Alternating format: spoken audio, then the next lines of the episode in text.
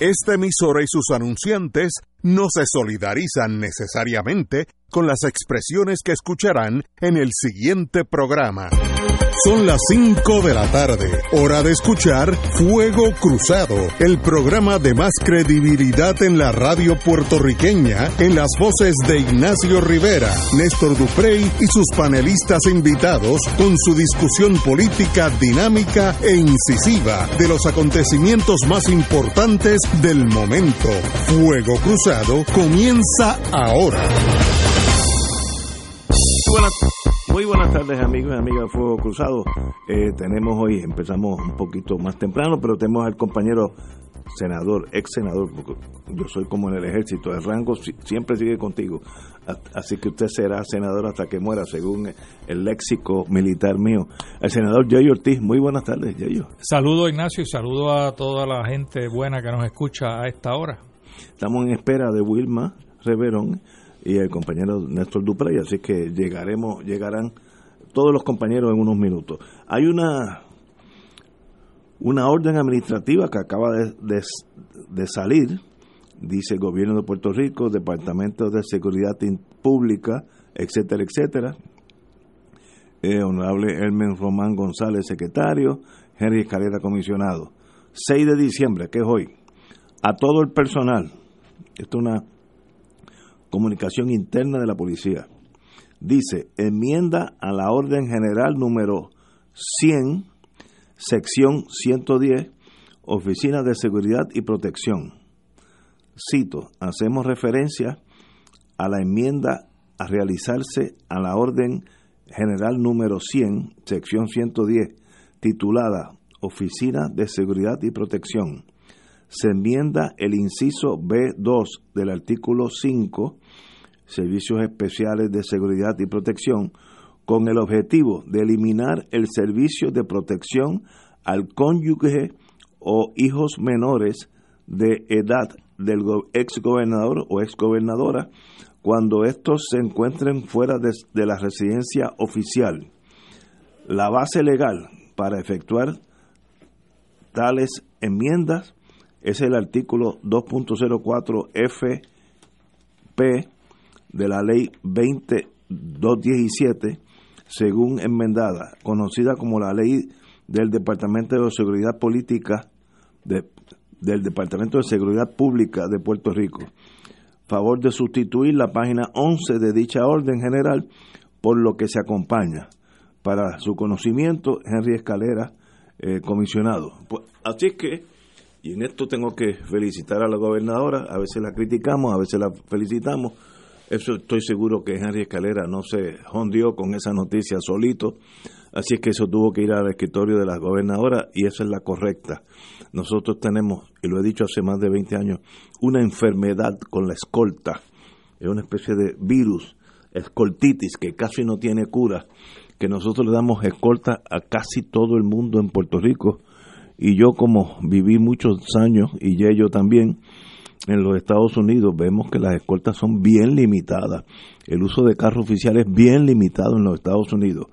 Por ejemplo, cuando yo vi con mis ojos, yo estaba allí en atención casi mirando la despedida que la agencia central le dio a William Colby, el director de la agencia, en la Guerra Fría.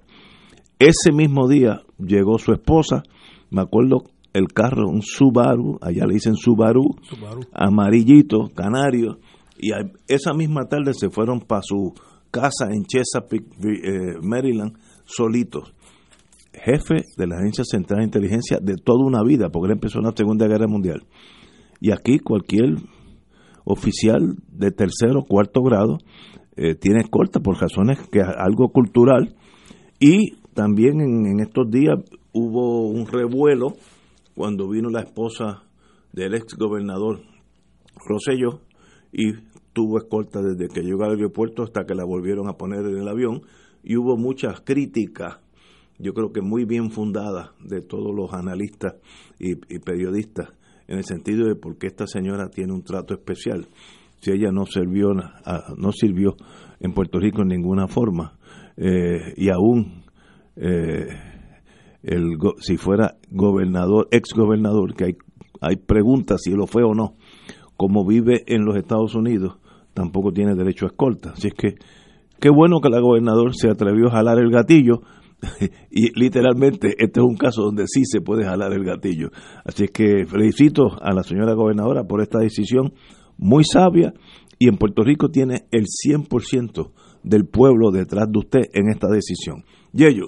Pero fíjate, Ignacio, yo también la felicito si fue ella la que la, ordenó la orden, lo más, seguro fue ella, ¿no? Como tú bien dices, pero debió haberlo extendido, porque técnicamente el gobernador renunciante eh, Roselló Ricardo, el que se tuvo que ir en el verano del 2019, técnicamente no es ex gobernador. Él tampoco tiene derecho a escoltas en estricto derecho, ya que la ley que le da las escoltas a los, a los gobernadores eh, exige que el gobernador haya servido un máximo, un mínimo, perdón, de cuatro años. Así que él sirvió nada más que dos, dos años.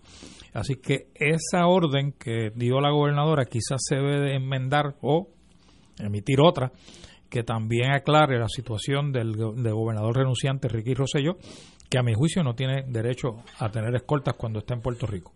Estoy contigo, yo, como dije, eh, la sociedad puertorriqueña, como toda sociedad, tiene sus cosas buenas y cosas malas. Y una cosa es el virus de la escoltitis, que eso, como, como dije, no casi no, no tiene cura. Eh, el otro virus es el carro, los automóviles. y las bombillitas, los el uso de las bombillitas. Buena. La, la... Wilma Reverón. Hoy hablé vino, llegó aquí sin escolta, no sé. bueno, llegó, con una escolta, pero estoy seguro que está paga por ella. pero fíjate, el otro el otro virus son los carros, los automóviles oficiales. Tú sabes lo que nos ahorraríamos nosotros si cada jefe de agencia, cada secretario auxiliar, cada subsecretario, cada director de oficina guiara su propio automóvil, como lo hacen en todas las partes, por lo menos que yo he visitado y he tenido experiencia, como en Estados Unidos. Los senadores y los representantes en Estados Unidos, Ignacio, tú lo sabes, guían sus propios vehículos. Cogen el subway. La única, el único que tiene un carro oficial claro, aparte del liderato de Cámara y Senado, el el, speaker o, el, o el, el, de la mayoría en el Senado y minoría, es el comisionado residente o la comisionada residente es la única que tiene carro oficial y chofer, más nadie. El, Esa tiene dos. Cuando llega a Puerto Rico también la esperan con escolta y carro. No, no, es que en esta sociedad eso es un estatus símbolo que, que es muy difícil erradicar. El vicepresidente de los Estados Unidos, una vez que termina su mandato, tiene escolta por cinco años, más nada. A los cinco años el Secret Service lo deja solito, hasta ahora nunca, desde, desde la guerra civil americana nunca ha pasado nada, así que no, no creo que haya que enmendar eso. Y, y otro uso de nuestra sociedad que es ridículo es el uso de las bombillitas que prenden y apagan. Primero en la policía está mal hecho, porque eso en el mundo policíaco, de eso yo sé un poquito, eso se llaman emergency lights, es cuando hay una emergencia. En Estados Unidos, cuando uno ve un carro de la policía con los biombos prendidos, es que está activamente en una emergencia. Así que usted se echa para el lado. Con, verlo nada más uno se echa para el lado. Aquí se usan continuamente por razones históricas, erradas, pero históricas. Eh, hay cuanto senador, representante, jefe de agencia que caminan por ahí con las bombillitas prendidas y apagando que desde el punto de vista militar es un error porque es una forma de identificarse usted mismo. Si usted está las bombillitas prendiendo y apagando, el que si alguien fuera a matarlo, sabe que el carro ese es suyo porque es de las bombillitas. Yo estuve en Israel hace unos tiempos que tenía un hijo que vivía allá y los en Israel sí hay enemigos de unos y otros. Los carros de los funcionarios no usan bombillas nunca, digo, si hay que usarlas las usan, pero es emergencia y están armados hasta los dientes, pero jamás usted se daría cuenta que el carro que está al lado suyo en un tapón es un carro oficial, porque no, no se está anunciando. Así que es hasta contraproducente.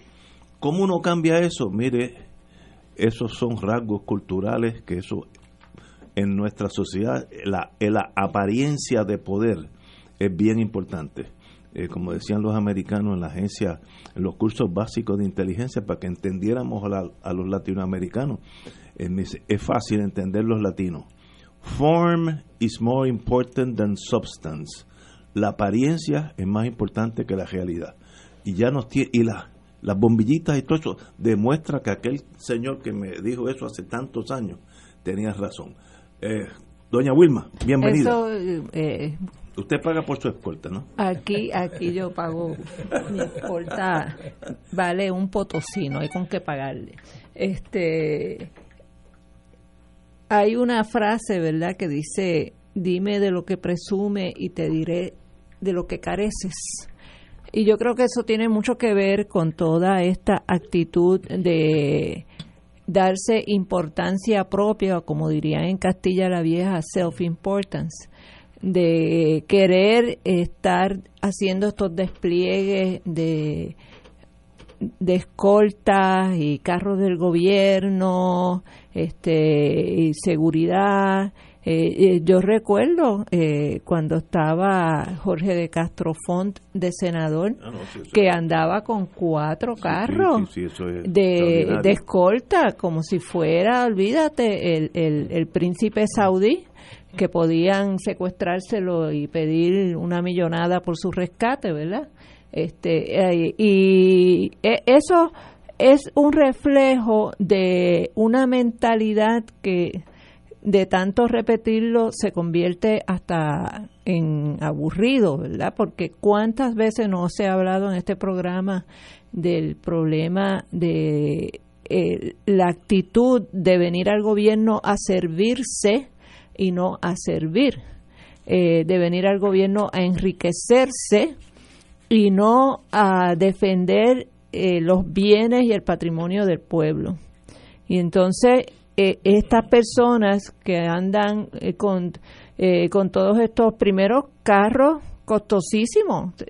Recuerdan que en el 2017 tanto Ricky Rosselló como Jennifer González, que se quiere hacer la más papista que el Papa, se compraron unas guaguitas que costaron casi medio millón de dólares blindadas como si fueran como como si fueran personas que alguien quisiera hacerle daño. Bueno Ricky Rosselló la gente quisiera poder darle cuatro galletas pero eh, pero es como como uno se lo daría a, un niño malcriado entiende simbólicamente porque eh, la inmadurez y la falta de sensibilidad de ese de esa persona que parece que su, inteligencia emocional es cero, pues obviamente causa que la gente quisiera como metérsele por dentro y jamaquearlo para ver si, si aprende algo en la vida, pero hemos visto en este despliegue último de la primera dama en su visita a Puerto Rico,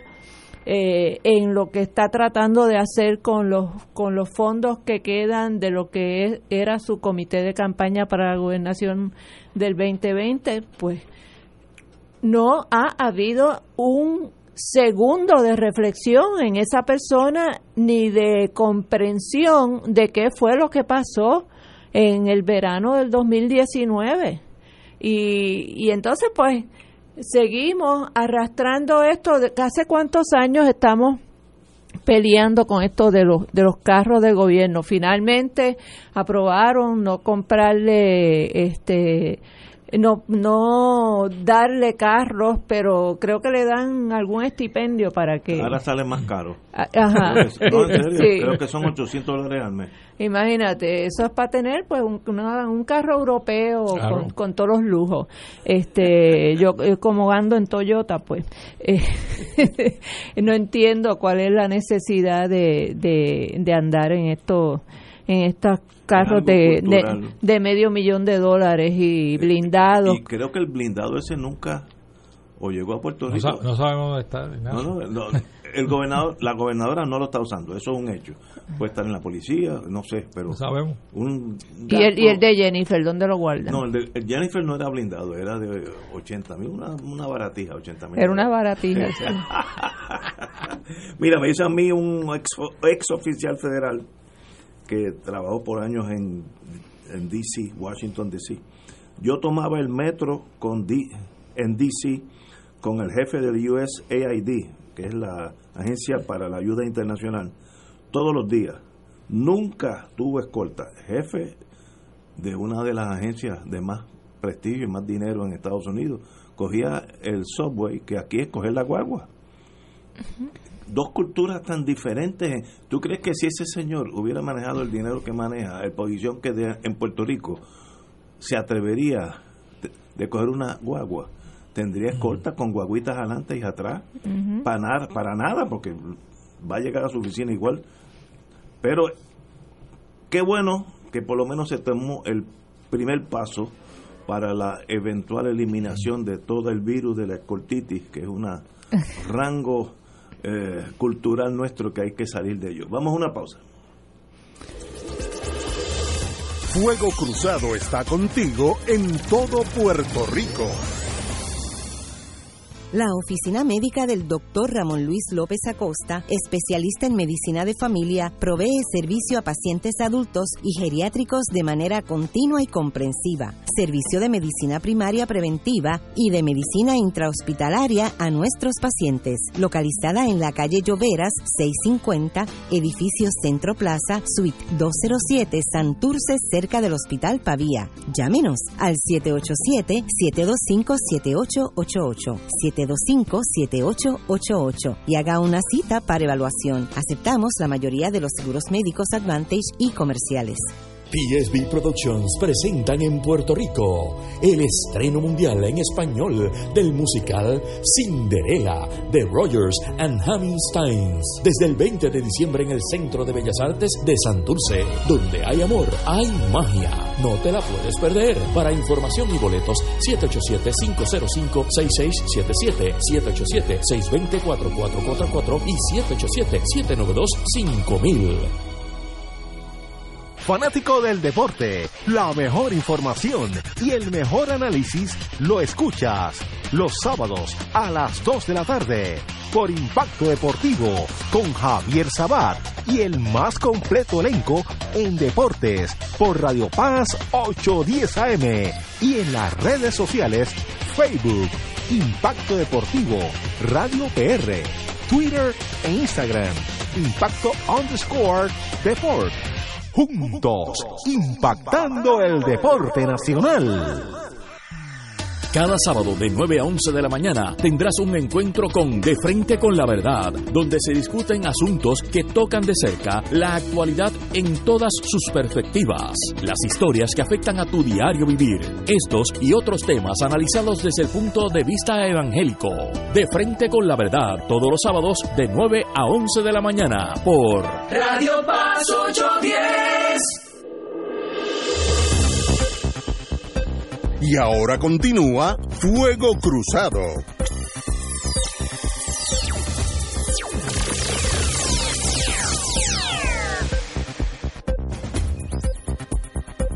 Amigas y amigas, ah, regresamos a fuego, Cruzado. Esa cuestión de la escolta genera eh, pasiones de un lado y de los otros. Los políticos quieren escolta, el resto del pueblo no lo quiere. Así que he recibido aquí de algunos políticos que es necesario por la cuestión de seguridad y todo el resto que se la quiten. Así que para eso, para eso es que la señora gobernadora está allí.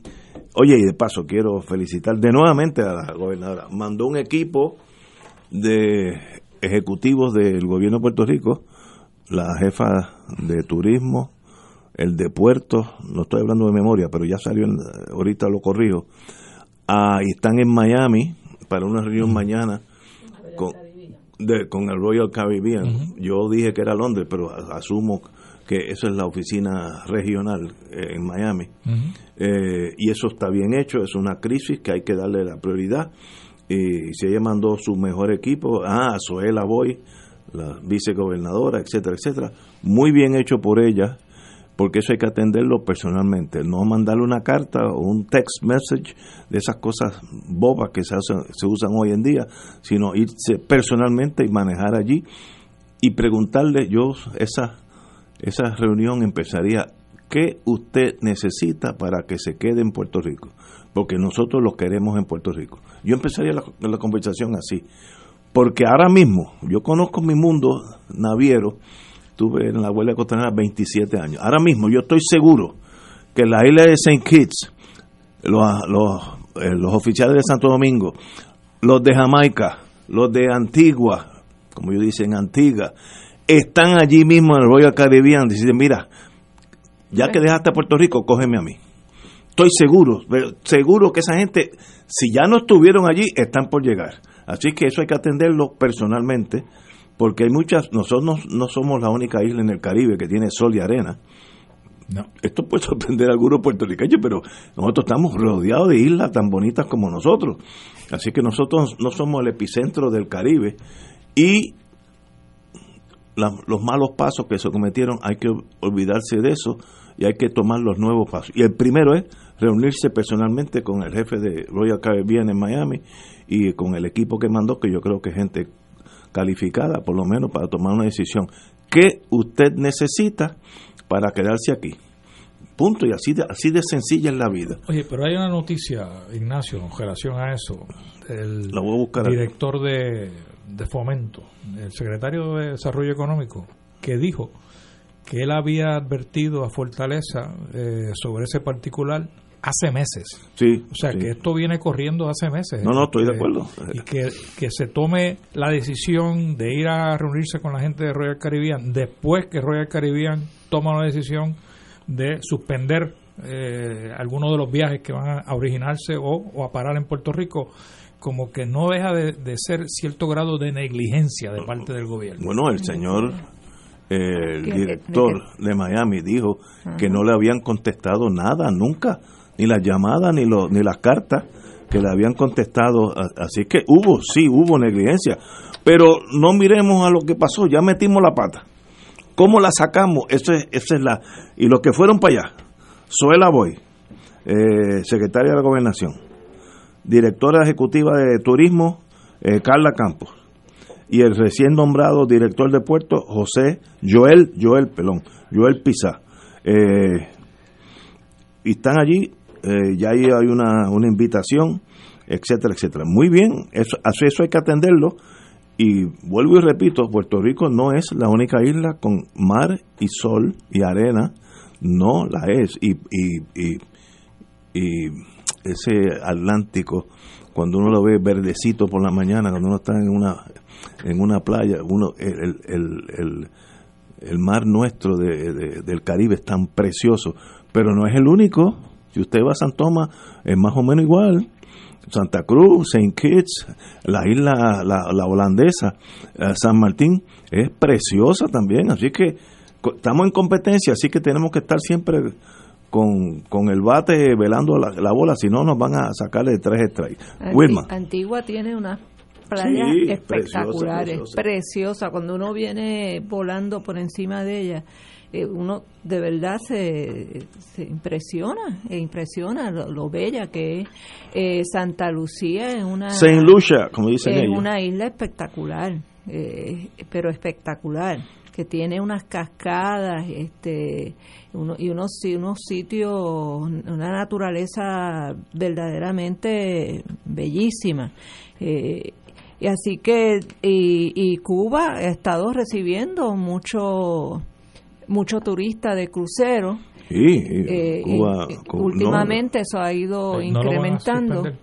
No, los, americanos o lo iban o, ya los suspendieron. No, los cruceros no. Los cruceros todavía no habían sido suspendidos. Pero Trump dijo alguna cosa. pero, pero ahora mismo, por ejemplo, los, los que estaban llevando vuelos comerciales a Cuba ya están anunciando que están, van a llevar charters le han buscado la vuelta a la prohibición este y siguen pero ellos lo que sí reciben mucho es turismo de Canadá, el canadiense eh, eh, y europeo. mucho, mucho, y el chino. Eh, uno llega a Cuba y se encuentra manadas y manadas completas de mm. chinos caminando por, por las calles de La Habana, que ellos han, han sabido atraer ese, ese turismo, mientras que en Puerto Rico nosotros, no entiendo por qué razón, nos hemos limitado al turista de Estados Unidos.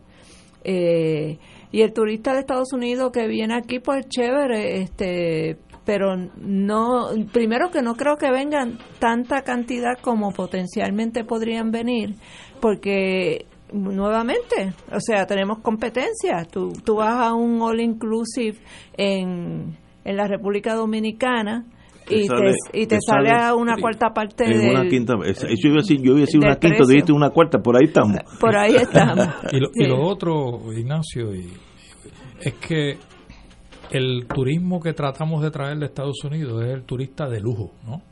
Eh, cuando hay una clase media gigante en los Estados Unidos, por ejemplo, ¿no? Esa no se no se atrae a, a Puerto El lujo Rico. porque... Bueno, los cruceros lo que viene Los mayormente cruceros sí, es clase sí, media Pero los hoteles, los hoteles, los hoteles, los hoteles precios son, los precios son una Y- cosa en dólares. en dólares. Eso elimina el turismo europeo. Bueno, mira, yo traté, cu- y, te lo, y lo digo, ¿no? Traté, yo radiqué un proyecto cuando estaba en el Senado para permitir, y me estaba copiando de algo que yo vi en Cuba y también vi en la República Dominicana, vi europeos pagando en, en euros.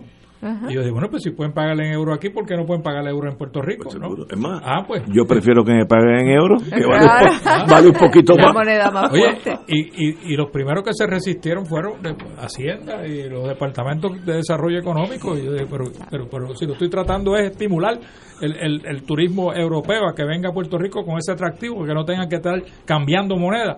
No, eso no tuvo ningún éxito en, en- en recepción positiva en el gobierno, ninguna. En Cuba tú puedes pagar con euro, puedes Sí. pagar con CUP, puedes pagar con dólares, puedes pagar Yo con prefiero moneda euros. nacional. Si me dan a escoger, de- que me paguen en euros, porque siempre Vale, hay un hay un un gap, hay un gap. Sí. No, Néstor, Pero ya tú estás contento, De- te oí. Porque ¿Qué? la gobernadora Sí, mandó- me, me, digo, ella no puede ir porque está contando alcaldes, pero Sí, sí.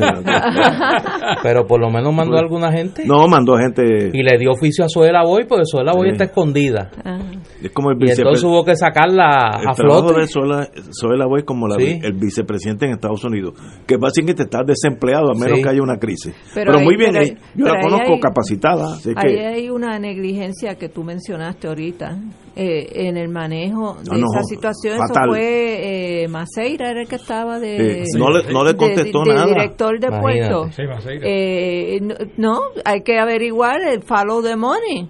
Que, ¿Cuál era el dedito amarrado que tenía Maceira con, con estas compañías que quieren Global, Global. con Se llama Global, Global. Para que él hiciera una decisión Bueno, déjame ver. que es perjudicial para los intereses pero económicos de que Puerto tú me has Rico. sorprendido aquí, tú me has dejado. ¿Tú crees que puede haber mano criminal en toda esta? No, no. He tirado ese dominó en la mesa. Wilma, Wilma, que es una persona eh, Comedida. comedida, de virtudes diplomáticas, eh, se cohíbe en el lenguaje, pero obviamente ahí hay un interés tumbológico. O sea, lo que hay que identificar es quién, ¿Quién fue el tumbólogo? el tumbólogo y el intermediario. Yo tengo dos sospechosos.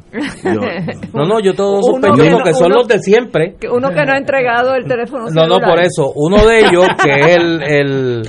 ¿Tú te acuerdas aquel personaje, el cubano del celular?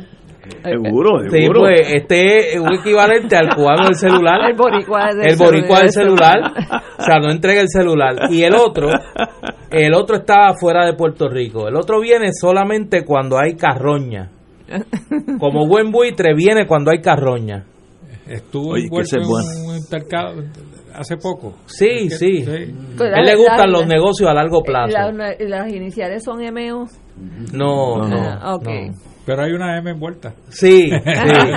Eh, pero es complicado, es complicado. No, pero, pero me sorprende, oye. No, tú de verdad, Yo pensé que era un caso no meramente de negligencia. Veo que aquí hay, hay, ¿Tú crees que no? hay que tom- tomarle la prueba de la sabes, parafina a varios de los muchachos. Tú sabes que hay unos muchachos que están ahí, este, Pero- Sobre Pero- todo pero- cuando estamos hablando de puertos, que tú sabes que, No, la, no, pero- que la pero- industria de los puertos se distingue Sí, por la sí. pulcritud en Sí. el manejo Ahora, ahora, de los ahora. negocios. Pero fíjese, fíjese. Recuerda Y que eso la- es internacional. Las compañías que traen carga de Estados Unidos a Puerto Rico, Sí. el Departamento de Justicia Federal las multó a todas Sí. por estar price fixing. Y acusó a uno, cuando yo era fiscal, hubo uno que cumplió cinco años Sí, por señor. price fixing. Eso, el mundo naviero no se las trae. Ahora, ahora. Una cosa, y estoy, voy a ser cínico ahora. Si un tumbólogo hace una transacción o una trastada y afecta una joyería y se tumba la mitad de la joyería, obviamente es un delito, el fiscal si lo coge lo va a acusar de lo mismo. Ahora, afectó la joyería. Ahora, si tú logras por tumbarte un dinerito, vamos a decir dos millones de pesos, más o menos por ahí puede estar. Dos millones de pesos. La comisión, la comisión. Y afectas un negocio que deja 40 millones al año. Eso es un delito para mí de fusilamiento. No hay en el Código Penal no hay nada que, que se asemeje a lo que tú has hecho. Porque una joyería se afecta al dueño de la joyería. Ok, O sea, tú estás en la doctrina china. eh, sí, allí, entonces los chinos como son creativos, yo los fusilo en el muelle 1 por la cuestión simbólica, ahí mismo en muelle para que la gente vea, porque tú no puedes hacer una cosa tan despiadada que mata una industria que está funcionando lo más bien y que deja, según leí en la prensa, Royal Caribbean deja eh, a Puerto Rico 40 millones al año. Pues eso es mucho más de robar una joyería. Eso, eso es traición a la patria.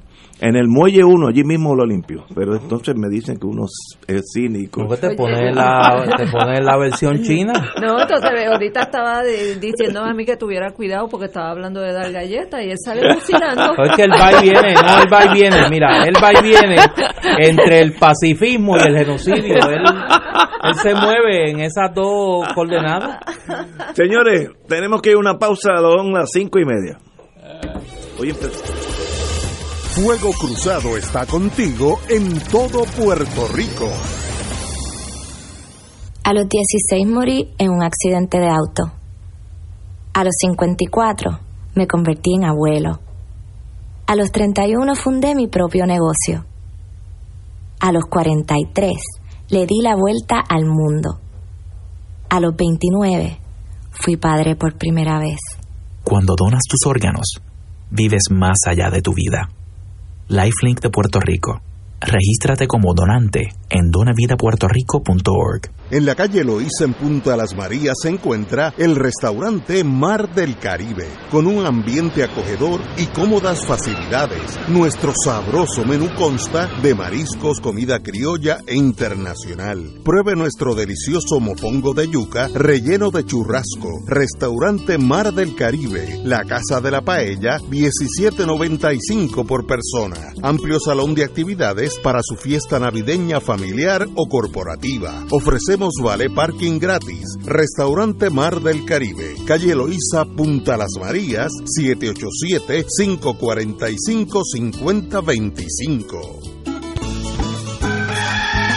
El Santuario de Nuestra Señora Madre de la Divina Providencia nos convoca a celebrar jubilosos otra misa de madrugadores para recibir los albores del nuevo día con rezos, cánticos y alabanzas que proclamen nuestra fe en un Dios vivo y su amor infinito.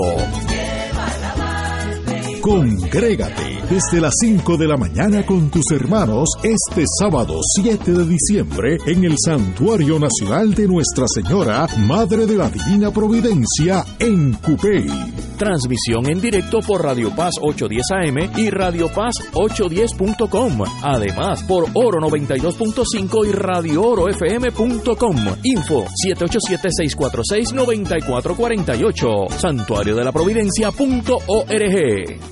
Hoy más que nunca, Puerto Rico necesita el cooperativismo para juntos salir adelante como pueblo. Conoce cómo podemos hacerlo. Sintoniza Cooperativismo por Puerto Rico, el programa radial de la Liga de Cooperativas. Todos los martes a las 4 de la tarde, por aquí, por Radio Paz 810 AM. Y ahora continúa Fuego Cruzado.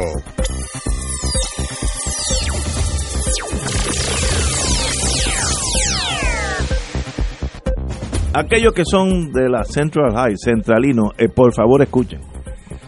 Una vez más agradecemos a Fuego Cruzado esta oportunidad que le da Junte Centralino de anunciar su próxima actividad, que es este domingo día 8, después de las 2 de la tarde, en los jardines de la Escuela Superior Central. Todos los centralinos vamos a reunirnos allí, habrá actividad, habrá fiesta, habrá compartir entre todos nosotros. Así que los esperamos allí con un donativo de 5 dólares, eso es todo. De las 2 en adelante. Muy bien. En la predio de Central High, como en mi tiempo yo... Si yo- van todos, no caben. no, que aquella plazoleta al principio Es grande, bien grande, bien grande. hay muchos centralinos. Pero y hay un montón. Sí. Hay un montón y gente buena. Nuestro nieto, el graduado de Es centralino. Sí, Ahí- se graduó pero- el año pasado, está ya en segundo Yo- año yo tengo universidad. un Pero ahora está dirigida más bien a las artes. Es una escuela de, Sí, de a las, artes. a las visuales de- y fotografía. Yo Sí. tengo un querido amigo y hermano que es profesor allí. José eh, Miguel, Miguel. Santiago Claro. Santana, el doctor Sí. Miguel Santiago Santana es profesor allí. Sí. Así que... Qué bueno. Oiga, don Héctor suena como locutor, usted y yo, que tiene una voz... de- Ah, el que los habló. El que, de aquella época. El que habló fue de los el Provost 50, la Marshall, época, porque mire. no- Sí, no, no, de Cortés y su combo y toda esa gente. Sí. Ay, Dios. Bueno, señores, pues continuamos. Hay una noticia. Bueno, eh, Wilma, tú tienes una noticia que es importante. Sí, eh, hoy salió en el Nuevo Día una noticia sobre que dice profunda la crisis financiera entre los latinos en Estados Unidos y las estadísticas son espantosas. Dice que el 60% de los hispanos no maneja un presupuesto. Uno de cada cinco vive bajo el nivel de pobreza, y eso incluye a los puertorriqueños, porque cuando ellos hablan de hispanos nos incluyen a nosotros. El 43% paga sus gastos básicos con una tarjeta de crédito. El 30% de los empresarios hispanos fracasa por pobre manejo fiscal. Eh, y entonces también señala que aunque el 60% del mercado hispano en Estados Unidos está integrado por mujeres, su representación en posiciones de liderato empresarial es muy reducido. Dice que, por ej- ejemplo, en Puerto Rico, el 14% de las posiciones de liderato en la banca, manufactura, en la industria farmacéutica, la academia y el sector de ventas que ocupan, ocu- lo ocupan las mujeres. Pero en Florida, eh, donde hay un eh, extraordinario crecimiento económico, la participación de las mujeres en posiciones ejecutivas es de 0%. Mientras que en el resto de Estados Unidos la cifra apenas supera el 11% con eh, solamente el 3% de las empresas de Estados Unidos hay hispanos en posiciones ejecutivas y eh, menos del 2% de la junta de directores de empresas y entidades tiene latinos entre sus miembros. Así que es una situación de, de desventaja brutal para los hispanos en Estados Unidos. Sería interesante ver, eh, si uno tuviera el tiempo para hacer ese estudio, el breakdown de, de esos hispanos. Porque, por ejemplo, en la frontera con México, Texas, Nuevo México, Arizona, Luisiana, ahí donde llegan a California, Son mexicanos, americanos. Eh, no, su no, entran, no, y entran eh, mexicanos eh, en, empezando en la vida. Así que ahí hay una, una generación, dos generaciones, de que estos son los que limpian las calles, etcétera, etcétera. Yo he visto el ciclo en, en varias familias que he estado muy cerca de ellos.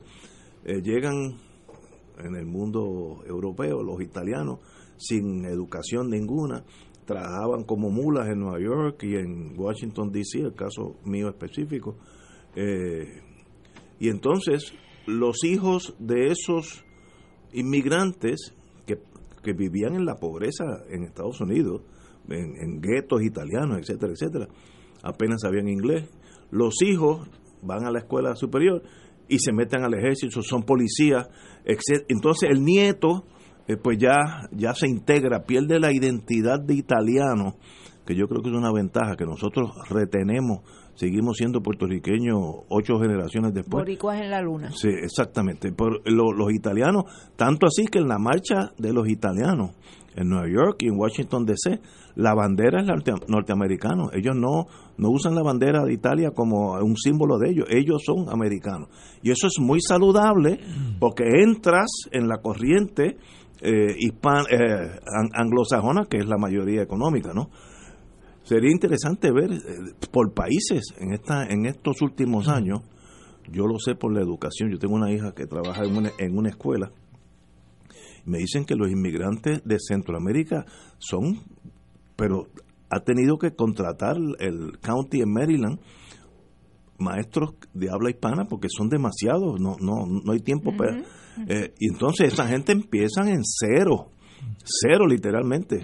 Eh, No solamente maestro de habla hispana. sería, sería bueno Sería si, si la noticia eh, especifica si son incluye a los indocumentados también o solamente No, ciudadanos Los, los No. residentes legales. No, no hay ninguna mención de si. De si porque son- siendo indocumentado es peor. Sí, hombre, claro. Y, y- y si- y la cosa se va a poner peor, eh, ya que la administración Trump ha tomado una decisión de sacar de la del, del renglón de, de recipientes de cupones 700 mil personas Mayormente para el año que viene. No, indocumentados no tienen, no reciben No, pan. no, no, Ah, no, no. los indocumentados no reciben reciben. pan. Wow. Reside- esos son ciudadanos americanos que van a sacar eh, como recipientes y no se ha dicho que el gobierno de Puerto Rico debería de estar haciendo su gestión. No se ha dicho si eso incluye el, el PAN también, ¿no? Porque son dos programas diferentes. Allá es SNAP, SNAP, y acá es PAN, pero no han dicho, el gobierno no ha dicho si esto de alguna manera afecta a Puerto Rico. Así que esa situación Porque que lo describe- van a lo van a condicionar A a, trabajar. que a trabajar. A trabajar. Este, eh, a cierta edad, ¿no? Eh, La edad Y, y productiva. ese, y ese maestro de Trump, y lo uso con todo respeto, va a hacer una cosa así en un año, en un año, un- en un año de el- elecciones. electoral. Sí. Pero eso a él no le Eh, afecta. Acuérdate Esa no es la base, de él, no es la base de él. Sí, sí, Claro. sí, sí, Esa es pero- la base del otro partido. Sí, pero, Exacto. pero la base del otro partido puede entonces crear un- una mentalidad de yihad santo en contra tuya. Bueno, ya Schumer, eh, la minoría en el Senado, ya hizo unas declaraciones fuertes que- ¿no? Una cosa- contra Trump. Para, para que estemos claros cuál es la reglamentación. Esto tiene que ver con los 36 millones de ciudadanos norteamericanos que reciben el programa eh, de asistencia nutricional suplementario, el SNAP, SNAP. como Ajá. dice como dice Yello, afecta a 700 mil. Y lo que requeriría es que limitaría eh, quiénes son los que cualifican para ese programa. Adultos que no tengan dependientes, que vivan en áreas con menos de un 10% de desempleo, tienen que probar que trabajan por lo menos 20 horas a la semana para recibir los beneficios. Y es entre las edades de 18 Hasta 50 a y pico. 49 años. 49, sí. Te, te quita- Hoy- te saca a los viejos de ahí también. Hoy, hoy yo vi en, en- Es básicamente para la gente joven, la gente la que gente- está, como tú dices, en edad productiva. ¿no? En- velando en el gueto allí en la esquina jugando dominó en el Bronx. Sí. E- Ese tiene que por lo menos 20 horas. Pues yo estoy seguro que Puerto Rico de alguna manera se afecta y no hay ningún tipo de noticia aquí. Y no ha habido No, comunicación no del gobierno sobre qué No, efecto tú- puede Porque aquí no se recibe SNAP. No, no. No, por eso te digo, pero, Ajá. Pero es- esa ola- esa ola, de sí. trabajo, no, te, no te extrañe que también enmienden el reglamento. Pero espérate, una cosa a la vez. Nosotros estamos concentrando en Royal Caribbean. Luego, no me, no me pongan muchas te cosas. es que yo creo que tú donde donde fallas es que tú crees que esa es la, la, la preocupación principal de Wanda Vázquez y esa no es. Esa no es, esa no es. ¿Cómo que no? Ella está contando alcalde, Ah, te dije eh, ya. Sí, pero eso- Mira, ya eso tiene al de Bayamón. El de Tuabaja ya está, mira, Mira. rondando la Está esquina. en la verja, está en la verja. El de Barra, el de Barranquita va en las mismas. Sí. El nuevo. Sí, sí, el nuevo. Muy No, bien. ya hoy Wanda pero- Vázquez, mira, eh, fíjate que es que, es que Y ya Orlando Parga escribió la, la no invitan a un encendido de la Navidad a plena luz del día. Oye, la invitaron, ella se tira una foto y dice, aquí estoy, previo al encendido de la Navidad, como a mediodía, con los presidentes de los cuerpos legislativos. Pero mira, eso- Porque lo que quería era que sacaran la foto con Johnny Mendy y con Rivera Sí, Chávez. y Rivera Chávez dijo que ya zanjó diferencia. Sí, ya zanjó las Es diferencias. que este es un partido unido. ¿sabes? Yo te veo, te veo, yo te veo. Te digo, yo estoy contando las horas en que tú vas a decir No. que estás reconsiderando tu apoyo No, a pero Pierluisi. mira, que esto es fácil. El Partido Nuevo ha sido conocido desde, desde que empezó. Un partido que va a primaria. Yo no veo por qué esta primaria es tan excepcional. Pues mira, que vayan a primaria. Wanda Vázquez, la señora gobernadora, y Pierluisi, y otro más si quiere. Y no hay problema. Y de esos tres va a ganar uno. Y mira, y seguimos caminando. No, no. O sea, Mira, ¿cuál es hablando de la gobernadora, acaba de, de publicar un tuit hace apenas unos minutos y dice, lo voy a leer, hemos sido notificados porque el Senado Federal aprobó para Puerto Rico en acuerdo bipartita 12 billones de dólares para el Medicaid para los Bueno. próximos eh, cuatro años. Bueno. Así que... A Los doctores hoy van a salir a, la, a las barras aquí en la placita. Va a haber varios doctores celebrando porque ahí le va la vida a muchos doctores y muchos hospitales. Mira, y entonces me comentan aquí gente que está dentro, está dentro del PNP, que hoy Wanda Vázquez va para Ciales para el encendido. El encendido. Bueno, O sea, hizo un eh, preencendido en el Capitolio eh, y un encendido y en el encendido allá en mire, Bueno, eh, y, y es interesante ver el domingo, cuando Pierluisi radique su candidatura, hay que contar también allí, Néstor. Ah, sí. Hay que contar. Hay que pasar. Pero es que tú, fácil. ¿Cuántos van a estar vamos allí? empezar, Yo voy a vamos a empezar allí. con lo de la casa, ¿tú vas para allá? yo voy a estar allí pasando Sí. mapos. Yo llego Sí, de la avanzada. Yo paso el mapo, Sí. chequeo las luces. Te va la- para allá. la- y, allí. entonces la otra semana cuando venga el de Wanda. Puede ¿tú vas ser que también vaya. No, te va también. Este, este es lo- de, de lo que le da a, los- a, No, a las dos pero hay que pasar lista. Fíjate, hay un, hay un número que hay que velar. Lo bueno de hablar con gente que tiene experiencia política. Y Sí, ellos este, tienen, yo calle, tabla estaba política. adentro, estaba adentro. Sí. Los alcaldes que aprobaron la resolución aquella de que estaban todos con Pierluisi y, La y demás, la. ¿cuántos van el domingo? Eh, empezando por a su que se presidente. enferman, va a haber, va a haber, mira, como un brote y se van a enfermar, no van a ir. Oye, pero hablando de Wanda Vázquez, que ayer salió la noticia de que Ética le había eh, archivado las Sí, querellas que tenían que ver con lo, aquello de, los de los vagones. Ah, Este, del, del, ¿Dónde se guardaron los vagones? Algo y así. del cannabis medicinal, esas esas querellas. Pero lo que pasa es que sigue eh, en ética pendiente la querella que radicó el FEI por el manejo de Caso que ella hizo hija. del caso de su hija, que ahí hay 14 declaraciones juradas, no solamente sobre el manejo del eso, caso de su no, hija. no se había acabado. No, ¿No? eso nunca han Oye, dicho no sé. nada. Si sobre alguien esa querella. sabe algo de eso, yo, yo me había olvidado de ese caso. Pero- si alguien sabe algo, que nos lo deje saber. Pero eh, eh, recuerden que, que este que, que está ahora frente a Ética, el Luis A. Pérez Vargas, ¿quién lo nombró? Wanda Vázquez. Wanda. Wanda Vázquez. Muy bien. Fue de los primeros nombramientos que ella hizo. No veo conflicto de interés alguno. Yo- No. yo- Te veo, no, no, si yo te veo, mira, tú aceleradamente en camino al guandismo. Eh, Mire, eso es fácil. Cuando llegue la primaria del PNP, yo voy a ir como siempre he ido, voto por el que yo desee, lo voy a decir, yo no tengo por qué es- esconderme de nadie. Ahora, si es hoy, yo voto por Pierluisi.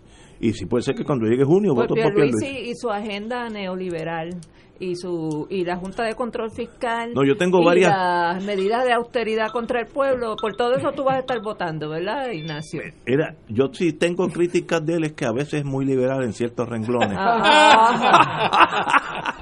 Vamos a una pausa, amigo. Fuego Cruzado está contigo en todo Puerto Rico.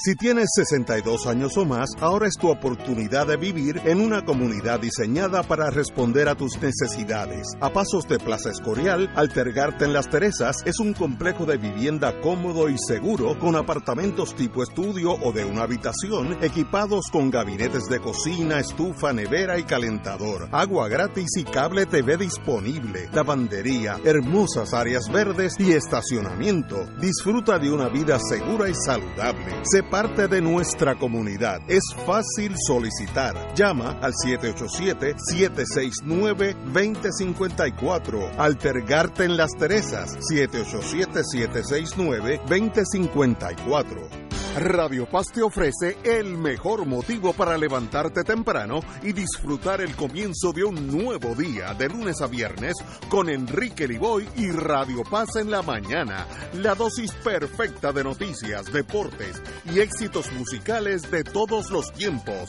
humor y curiosidades, calendario de actividades y tus peticiones musicales por el 787-300-4982. Conéctate con el 810 AM de lunes a viernes con Enrique Liboy y Radio Paz en la mañana. Fanáticos criollos de nuestro béisbol profesional. Los juegos de los criollos esta temporada. Escúchalos por aquí. Radio Paz 810 AM en las voces de Edgardo Pereira, Canito Negrón y Héctor Sonde y Feliciano. Caguas, un equipo de mucha tradición en nuestro béisbol profesional. Por aquí, Radio Paz 810 AM y Radio Paz 810.com. ¿Qué te parece, Cholito? ¿Qué te parece, Cholito? Todos los miércoles de 4 a 5 de la tarde le ofrecemos el programa Infoempresas y algo más. En este espacio entrevistamos a empresarios de la casa, prospectos y actividades que están haciendo el trabajo de llevar adelante la economía de nuestra isla. Y ese algo más es la integración a las 4 y 30 de la doctora Olga Meléndez con su espacio ¿Qué pasa en casa? Donde la comunidad es el protagonista y ella a su especial estilo les ayudará a encontrar soluciones. La cita todos los miércoles a las 4 de la tarde por el 810 AM Radio Paz y Radio Paz 810.com, donde ser mejor es posible. Y ahora continúa Fuego Cruzado.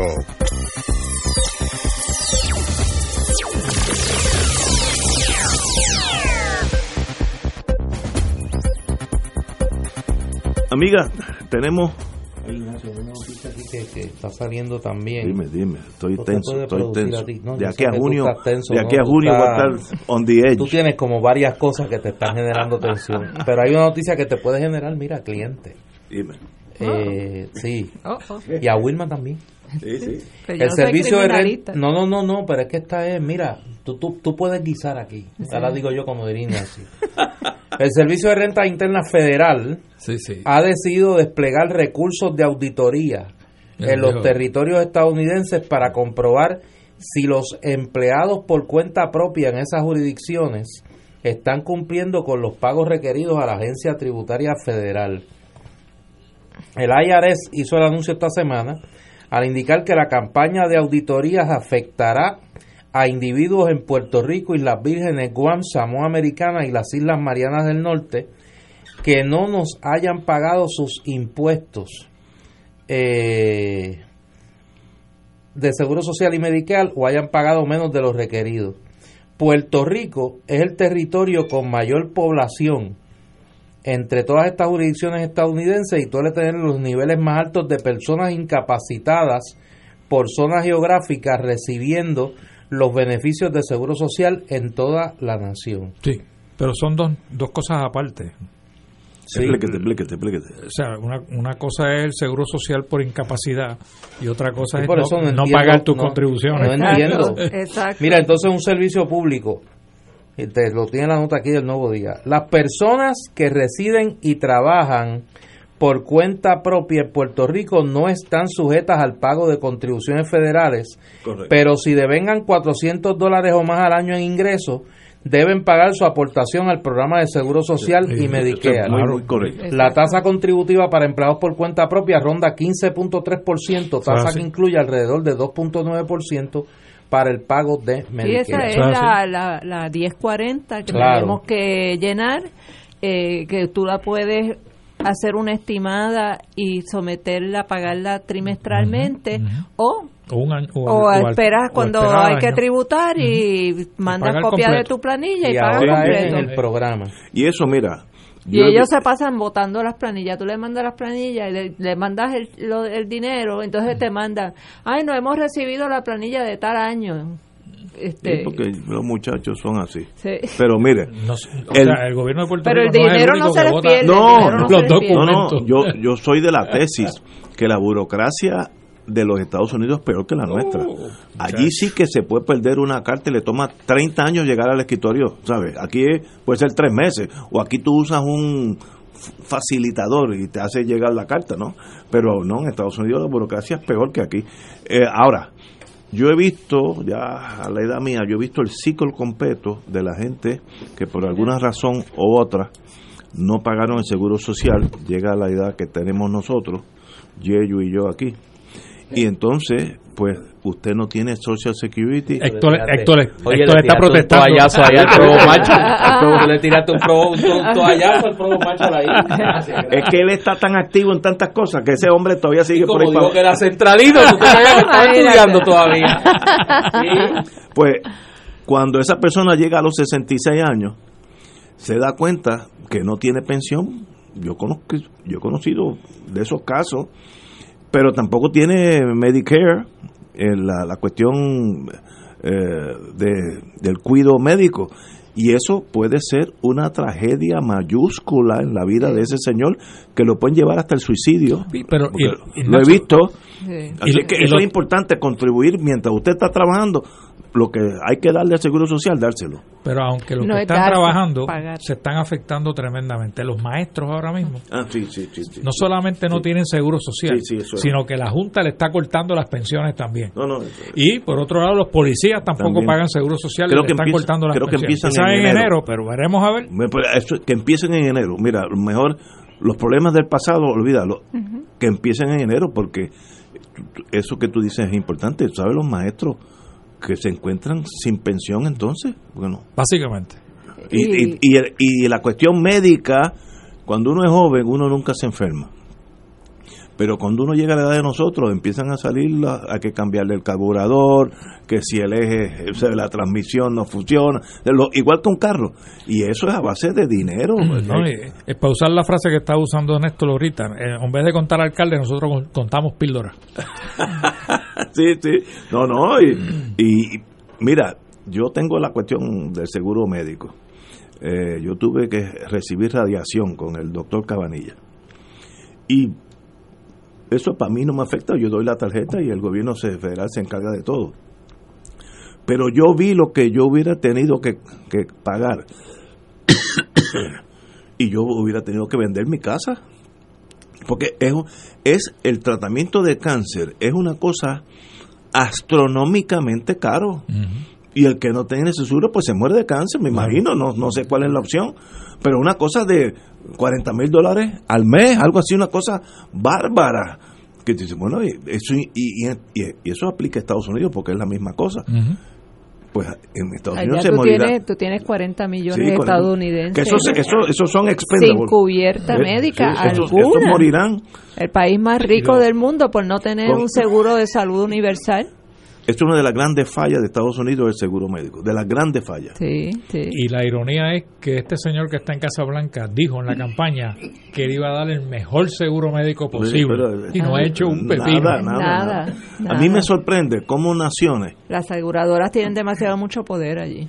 cómo las, cómo las naciones, España, Francia, Alemania, Italia, Todos los países altamente industrializados tienen seguro de salud y universal. tienen seguro de todo, de Gratis, todo, completo, gratis. Inglaterra, Gratis. este, y si ellos lo pueden hacer, Portugal, que cabe, Portugal Canadá, cabe que está en. Florida. Ignacio, y no solamente para los residentes o ciudadanos de esos países, No, para para, el turista también. Tengo un amigo que yo estábamos en Francia, se enfermó, fue a un hospital, sala de emergencia. Cuando regresó al hotel, yo le pregunté, ¿todo bien? Y, me dice, y yo le digo, ¿cuánto tuviste que pagar? Me dice, "Na- nada, Yello, nada, ni un centavo. O sea, o sea, que es impresionante que hasta el visitante lo traten de esa manera. Bueno, cuando yo estuve ahora en ¿Verdad que Azerbaiyán, tu- que tuve el accidente, que me sacaron placa, me pusieron yeso, yo no tuve que pagar un ¿Dónde tú centavo. En Azerbaiyán, en Bakú.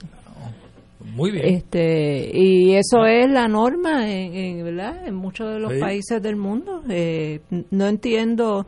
Bueno, sa- sabemos qué es lo que hay eh, de por Dinero, medio. dinero, sabemos que dinero. son las compañías aseguradoras. Y el otro problema es, ¿verdad?, la, la industria farmacéutica, Sí. que hay una combinación ahí literalmente letal, porque le cuesta la vida a cientos de Sí. miles de personas. y- no era así. el no poder pagar los medicamentos y el no el poder atender su salud. que puso el doctor Albona en, en- en ejecución. No, aquí no era. Tú, tú ibas a los CDT y tú no tenías que Sí, pagar sí. nada si no tenías Sí. chavo. Pero eso nada. Exacto. pasa la página, no, no. Yo no, recuerdo, yo Eso recuerdo. lo- pero eso lo mataron. ustedes ustedes están hablando de ese tema digo y además del, del crimen del, del Rosellato y el desmantelamiento de, del, sistema, de salud, puertorriqueño el tema de la salud es ahora mismo uno de los temas de debate más intensos en la campaña electoral norteamericana en el Partido Demócrata porque la postura frente a la reforma Obama de salud se ha convertido en definitoria de los dos campos allí. Hay un campo, el campo más tradicional, que lo encabeza el ex vicepresidente Joe Biden, Oye, que no hemos hablado de eso. Se ha buscado una juntilla en Puerto Rico de doble pespunte. De doble pespunte. Anda Dios- con una Dios gente. Yo él, yo él Dios tengo cuidado. Mira. Por eso, no, no, no. Si es que es un calentón bipartita, o sea, no es, no es de un solo lado. Y por otro lado, los candidatos más a la, a la izquierda, más progresistas de ese partido, Elizabeth Warren y Bernie Sanders, que abogan por un modelo universal de salud a la usanza, a la usanza europea. Y, Y canadiense. Y canadiense, claro, que lo tienen los vecinos de allí de, de- de la frontera al norte, ¿no? Y es un debate interesante porque mueve las coordenadas ideológicas del Partido Demócrata. Y en Puerto Rico, digo, hay una gente que van a eso sin saber por qué van a votar ni nada, ¿no? Pero, pero en Estados Unidos se ha convertido en un asunto sumamente importante el tema de- del modelo de salud, ¿no? Roger Moore hizo un documental sobre ese Michael tema. Moore. Eh, Michael- Michael, Michael Moore. Moore. Roger Roy- Moore Moore eh. James Bond, eh, Eh, Michael Moore hizo un documental que se llama Psico, que si no lo han sí, visto lo vi, deben deben verlo, donde él lleva a este grupo de norteamericanos que sufrieron unas condiciones de salud terribles como resultado del 9/11, habían este de, de los first responders eran de los de los bomberos y, y otras familias de clase media norteamericana. Me recuerdo una escena que hay una señora que, que la llevan a una farmacia en Cuba, él, él los lleva a todos a Cuba a darse tratamiento porque no podían pagar los tratamientos que necesitaban en Estados Unidos especialmente aquellos que estuvieron directamente envueltos en, en la tragedia del, del 9-11. Y una señora cuando le preguntan el medicamento que va a comprar a la farmacia, ella pregunta cuánto es, cuando le dicen que es 5 centavos cubanos. Y ella empieza a llorar, a llorar, a llorar. Y le pre- pre- ¿por qué usted está llorando? Y yo digo, porque en Estados Unidos a mí esto me cuesta 200 dólares mensuales. este, entonces, como un país pobre como Cuba puede proveerle eh, salud, puede tener mil defectos. Ustedes pueden empezar a decir que si no tienen curitas, Sí, que, que si no tienen todo lo que Pero usted quiera, eso- pero hay servicios de salud gratuitos. este, y entonces el país más rico del mundo eh, no le provee servicios de salud gratuitos a su población. Eso es un, Y- una cosa que no tiene ni, ningún Ignacio, sentido. Y la, la juntilla que dice el amigo Néstor Duprey aceptó, si tú lees el, la- la- el parte de prensa ayer de Biden, que en Medicaid el, el financiamiento será adecuado.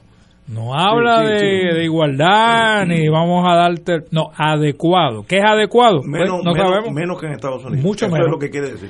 Eh, menos, de- menos que en Estados Unidos cuando los puertorriqueños pagamos más proporcionalmente Sí. que lo que pagan en Estados Pero Unidos. por ser, Que esa es la, la desigualdad real. por ser territorio, no tiene los mismos derechos.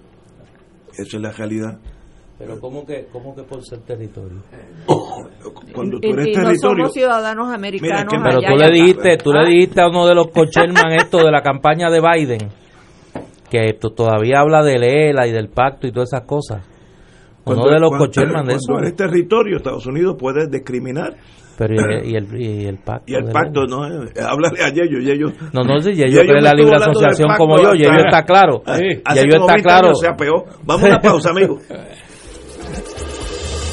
Fuego Cruzado está contigo en todo Puerto Rico.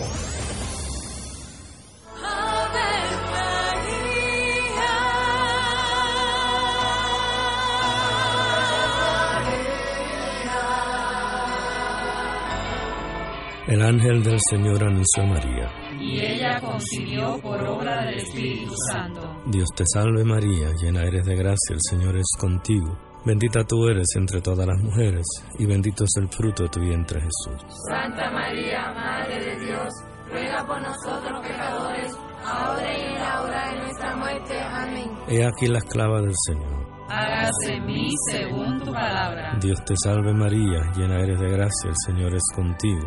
Bendita tú eres entre todas las mujeres, y bendito es el fruto de tu vientre Jesús. Santa María, Madre de Dios, ruega por nosotros pecadores, ahora y en la hora de nuestra muerte. Amén. Y el Verbo se hizo carne. Y habitó entre nosotros. Dios te salve María, llena eres de gracia, el Señor es contigo.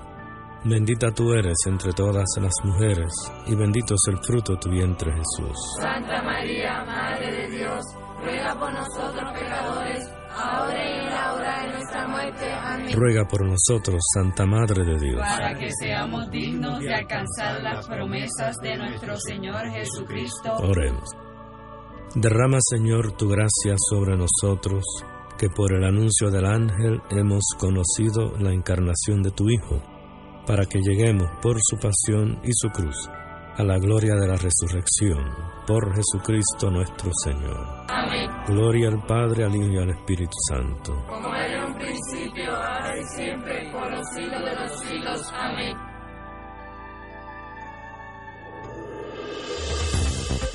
Aquí la llama se enciende cada tarde a las 5 porque escuchas Radio Paz 810 AM, WKBM San Juan y retransmite en diferido WOROFM Corozal San Juan, la Casa de Fuego Cruzado, el programa de más credibilidad en la radio puertorriqueña.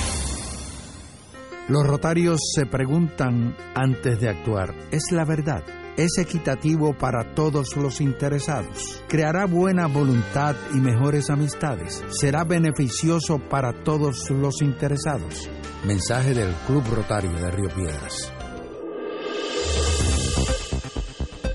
Y ahora continúa Fuego Cruzado.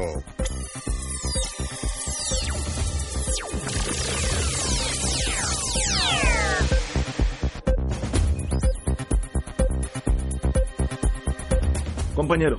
Sí, quiero enviarle desde aquí un abrazo solidario a un querido compañero con quien tuve la oportunidad de compartir hace, hace unos minutos. Eh, por eso mi tardanza. Estaba allá en Caimito y estuve compartiendo un rato con el querido amigo Carlos Ávila. Carlos es un joven eh, de esa comunidad que fue vicepresidente de la legislatura municipal de San Juan y que en la tarde de hoy ha anunciado su disposición de ponerse al servicio del movimiento Victoria Ciudadana para aspirar a la Cámara de Representantes por el precinto 5 de San Juan. Sí, el precinto de Jordi Navarro. Eh, Carlos es una figura, es un joven que se ha destacado a tan corta edad, 33 años, en el campo social, en el campo cultural, y que es un hijo de esa comunidad y escogió el sector eh, Morcelo. Yo nunca había ido allí. Lo tengo que decir. yo nunca había subido allí. Yo nunca había oído. Es un eh, es la ruralía de, de San Juan. Yo había de, yo había llegado yo había llegado hasta el kiosco de Toñita a comer alcapurrias allí. eh, gracias a la recomendación que una vez me hizo el maestro Benifranqui Cerezo. Eh, y menciono esto de Carlos porque nos quejamos de que de que no hay no hay rostros eh, nuevos en actitudes y en, y en edad en el proceso político. Y yo quise estar allí porque eh, Carlos tomó un paso muy valiente en un momento dado. Era vicepresidente de la legislatura municipal de San Juan. Abandonó el Partido Popular ahora eh, luego de haberse fajado como parte del grupo de voluntarios que recogieron endosos para Victoria Ciudadana toma un paso en un precinto que no es fácil, el precinto 5 de San Juan, eh, independientemente de todo lo que sabemos de Jordi Navarro, es un precinto muy complejo, y yo que fue senador por San Juan lo sabe, eh, tiene partes de... Bueno, Guay- Guaynabo. Tiene Guainabo Y ahora también, y tiene un eh, pedazo de, de Aguas Buenas. Eh, eh, todo Aguas Buenas. Es un precinto muy complejo, es un precinto muy complejo, pero eh, las personas serias, honestas, buenas, trabajadoras del precinto 5 de San Juan, pues ahora tendrán una opción para no sentirse avergonzados por su legislador. Así que felicito a Carlos, me parece que es un paso muy valiente el que da y, y yo estoy seguro que va, va a dar la buena batalla en ese precinto. ¿Cómo se llama? Carlos Ávila. Ávila. Carlos Ávila fue vicepresidente de la legislatura municipal de San Juan. renunció. Sí, él renunció cuando abandona el, el Partido Popular, A- a la renunció a, a su escaño en la Asamblea Municipal. Y, y cuando esos esos precintos que son que no son homogéneos, como por ejemplo el precinto 1 de Viejo San Juan es más o menos la misma gente, llega hasta el condado, pero más o menos la misma gente. Esos precintos que son disímiles de la ruralía hasta eh, gente que vive en condominio, que son dos, dos tipos de personas diferentes. ¿Cómo ustedes, los que han corrido aquí para candidatura, manejan mucho eso? barrio ahí. Hay que ir cada barrio, ¿cómo? Hay ¿qué que- se hace? Hay que caminar mucho, eh, Ignacio. Sí. A los condominios es casi imposible entrar, ¿no? Porque tienes que buscar unos permisos, tienes que buscar a alguien que viva en ese condominio Seguro. para que te permita entrada. De lo contrario, no hay manera de entrar a esos condominios. A la ruralidad en Guaynabo, por ejemplo, cuando yo aspiré en el 2004, que era buscando la reelección, la añadidura fue Guaynabo. Todavía Aguas Buenas no había entrado al precinto, al precinto pero 5. Guaynabo es diferente, Oh. es, es otro tipo de, No, sociedad, ¿no? Mira, Junior Maldonado era el representante del precinto 5. Precinto 5 que tradicionalmente ha sido bien popular, lo era bien popular. Lo cambió la redistribución electoral del 2000. Eh, el gran amigo Héctor Luis Acevedo cambió eh, la, la demografía de ese precinto añadiéndole un canto de. Guaynabo Ah. que eso lo convirtió en un precinto PNP. Y mira que le metimos dinero. Cuando digo metemos dinero es que Junior, siendo el representante, siendo portavoz de la mayoría en la Cámara de Representantes, cuando estaba el amigo Néstor de secretario. De secretario, así es. Mira, le metimos dinero, resoluciones conjuntas que se aprobaban en la Cámara.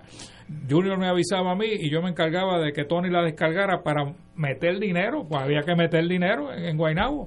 Eh, escuelas, salones adicionales, acueductos, y aún así nos dieron una... una y mucho que sufrió y mucho que Sí, sufrió Junior sí, cuando se dio esa sí, redistribución No, no. Junior todavía tiene problemas con la persona Sí, que hizo la sí, redistribución. sí.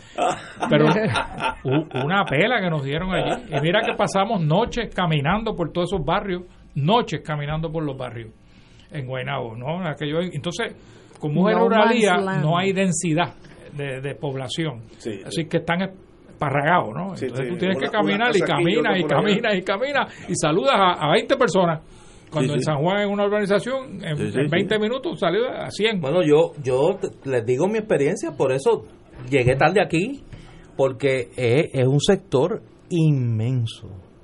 O sea, estamos hablando de un, de, de- de un sector rural inmenso en el área, en el área de San Juan, eh, complicado por la, la demografía electoral de la que habla Yello. Eh, y tomar una decisión de aspirar en ese en ese escaño no es, una, no es una decisión fácil. por, ¿Por cuántos votos, si ustedes saben, ganó Georgie Navarro ese 5? No, no sé. Yo- no, si alguien no sé. sabe, que nos lo deje saber. Por 5 mil votos. 5. Por 5 mil votos de ventaja. Pero son siempre pelas lo que nos dan allí. Al Partido Popular. Yo, ¿no? Yo tengo la confianza y lo digo con total honestidad de que, de que, de que Carlos logre crear la sinergia de que atraiga no solo los votos de Victoria Ciudadana, sino votos de otros de otras colectividades que cree una gran alianza en la práctica allí eh, para dejotar a Jordi Navarro. Oye, y Junior Maldonado, déjame decirte, Junior tenía una maquinaria Oh, sí. bien aceitada. Junior fue un gran aceitado. Junior, fue un Junior gran amigo amigo de siempre, Sí. fue un gran legislador. Y mira, cuando yo eh, aspiré, yo iba a utilizar, tú sabes, ustedes todos me conocen por Yello. Pues yo iba a usar Yello para senador. El que me dijo que usara Ortiz Daliot fue Junior Maldonado. Sí. Por el nombre. Me dice Yello, Yello es algo ya del campo y además esto es un Yello, es un dolor.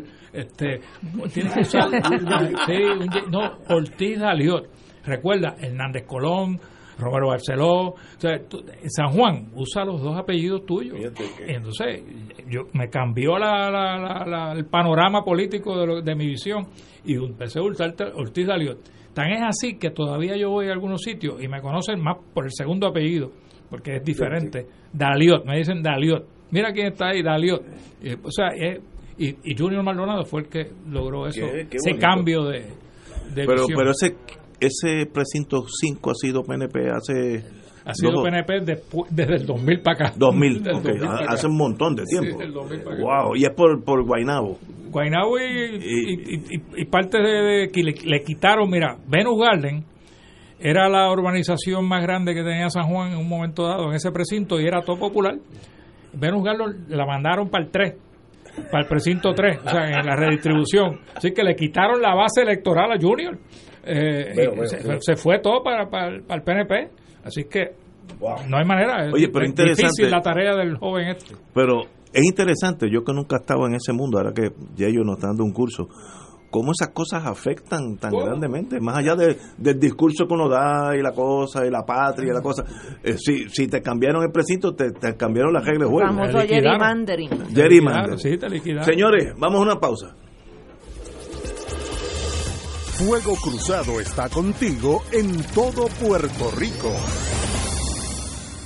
La oficina médica del Dr. Ramón Luis López Acosta, especialista en medicina de familia, provee servicio a pacientes adultos y geriátricos de manera continua y comprensiva, servicio de medicina primaria preventiva y de medicina intrahospitalaria a nuestros pacientes, localizada en la calle Lloveras 650, edificio Centro Plaza, suite 207, Santurce, cerca del Hospital Pavía. Llámenos al 787-725-7888. 725-7888 y haga una cita para evaluación. Aceptamos la mayoría de los seguros médicos Advantage y comerciales.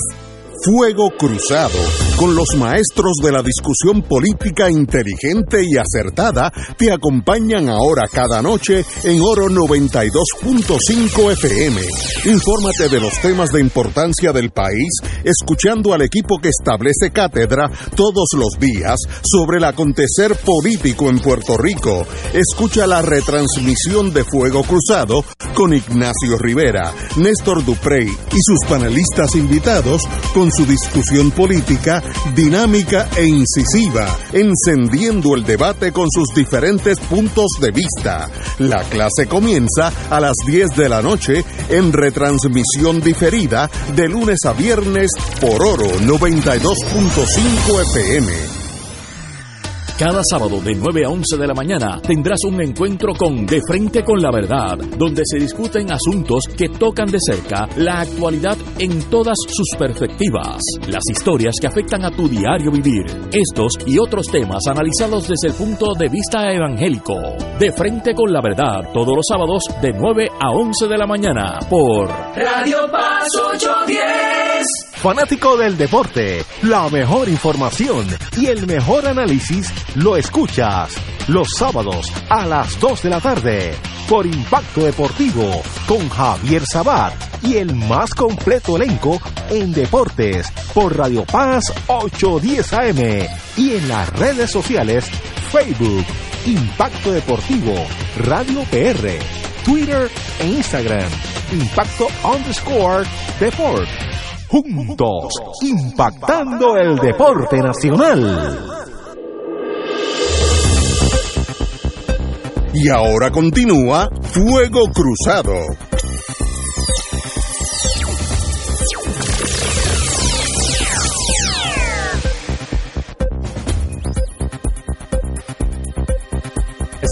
Regresamos, amigas y amigos, a Fuego Cruzado. Wilma, Rivero.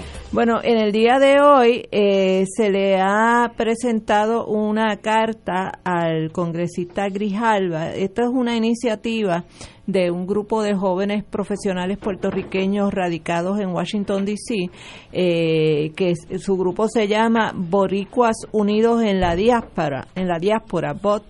Eh, y ellos prepararon un documento que es un que se llama Letter to Share Grijalva on Puerto Rico's Sovereignty. Lo, lo interesante de esto es la amplitud que ellos han logrado eh, conseguir de apoyo a esta iniciativa, donde en esta carta dirigida a Grijalva ellos le están eh, haciendo señalamiento con relación a cuatro temas principales. Primero, que promesa debe ser revocada, punto, que tiene que desaparecer, que no basta con enmendarla. Segundo, que la deuda debe ser completamente auditada. Tercero, eh, que Puerto Rico necesita menos eh, fiscalización congresional y más democracia directa. Cuarto, que Puerto Rico tiene que moverse a una democracia, a más democracia local y hacia la soberanía. Y terminan la carta diciendo eh, específicamente que the below signatories support and welcome any steps this committee can take to finally solve Puerto Rico's colonial problem towards an organized transition for sovereign and independent future for Puerto Rico in close friendship with the United States.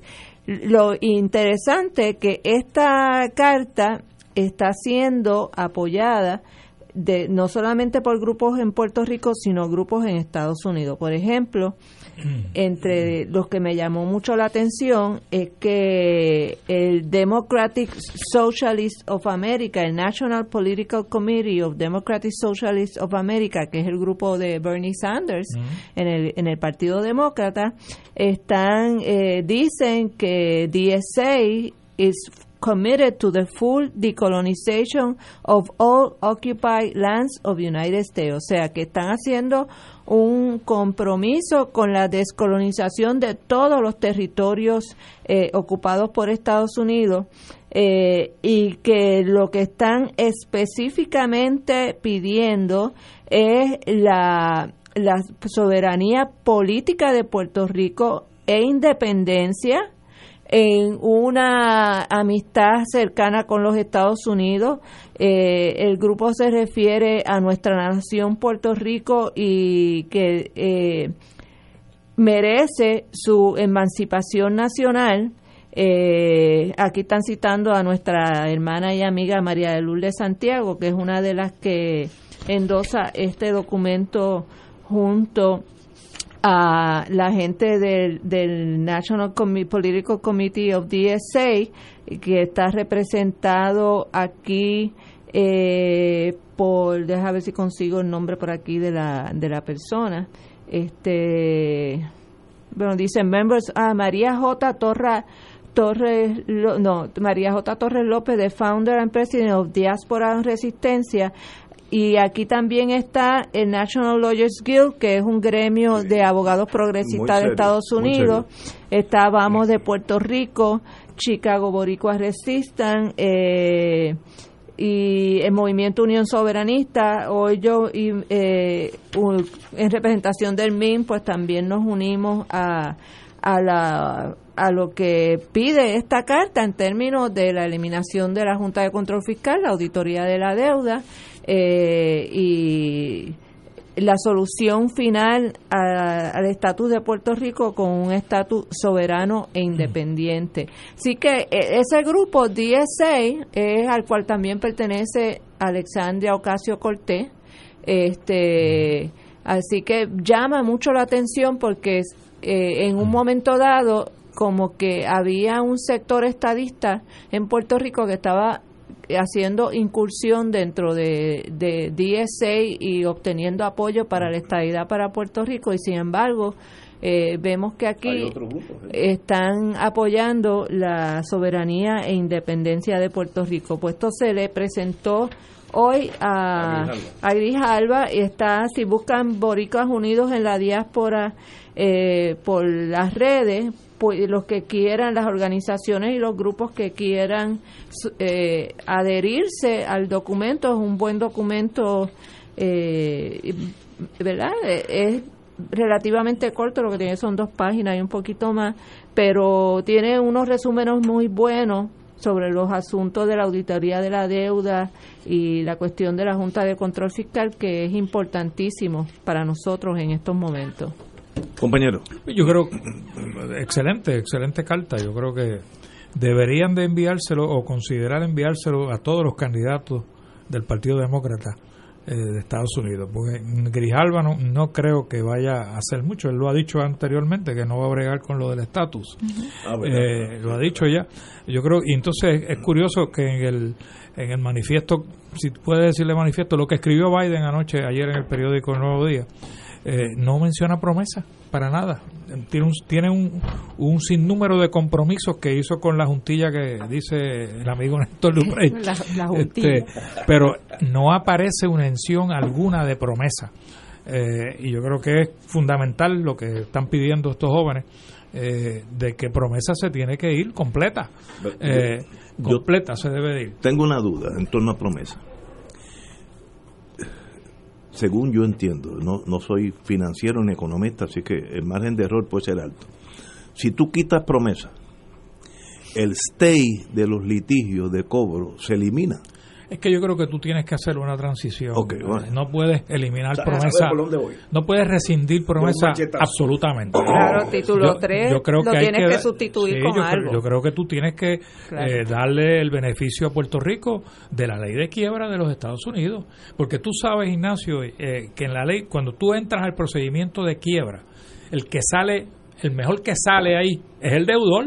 Es el deudor. Yo salí, yo estuve en un procedimiento de quiebra como, como acreedor y me, me dedujeron el 90% de mis honorarios. Cobré 10%. En el caso mío fueron mil pesos de un, un 20 mil que me debían. Así que, y, y, ves el procedimiento de quiebra de Puerto Rico con promesa, oye, y los acreedores están saliendo de oro. De oro. ¿Ah?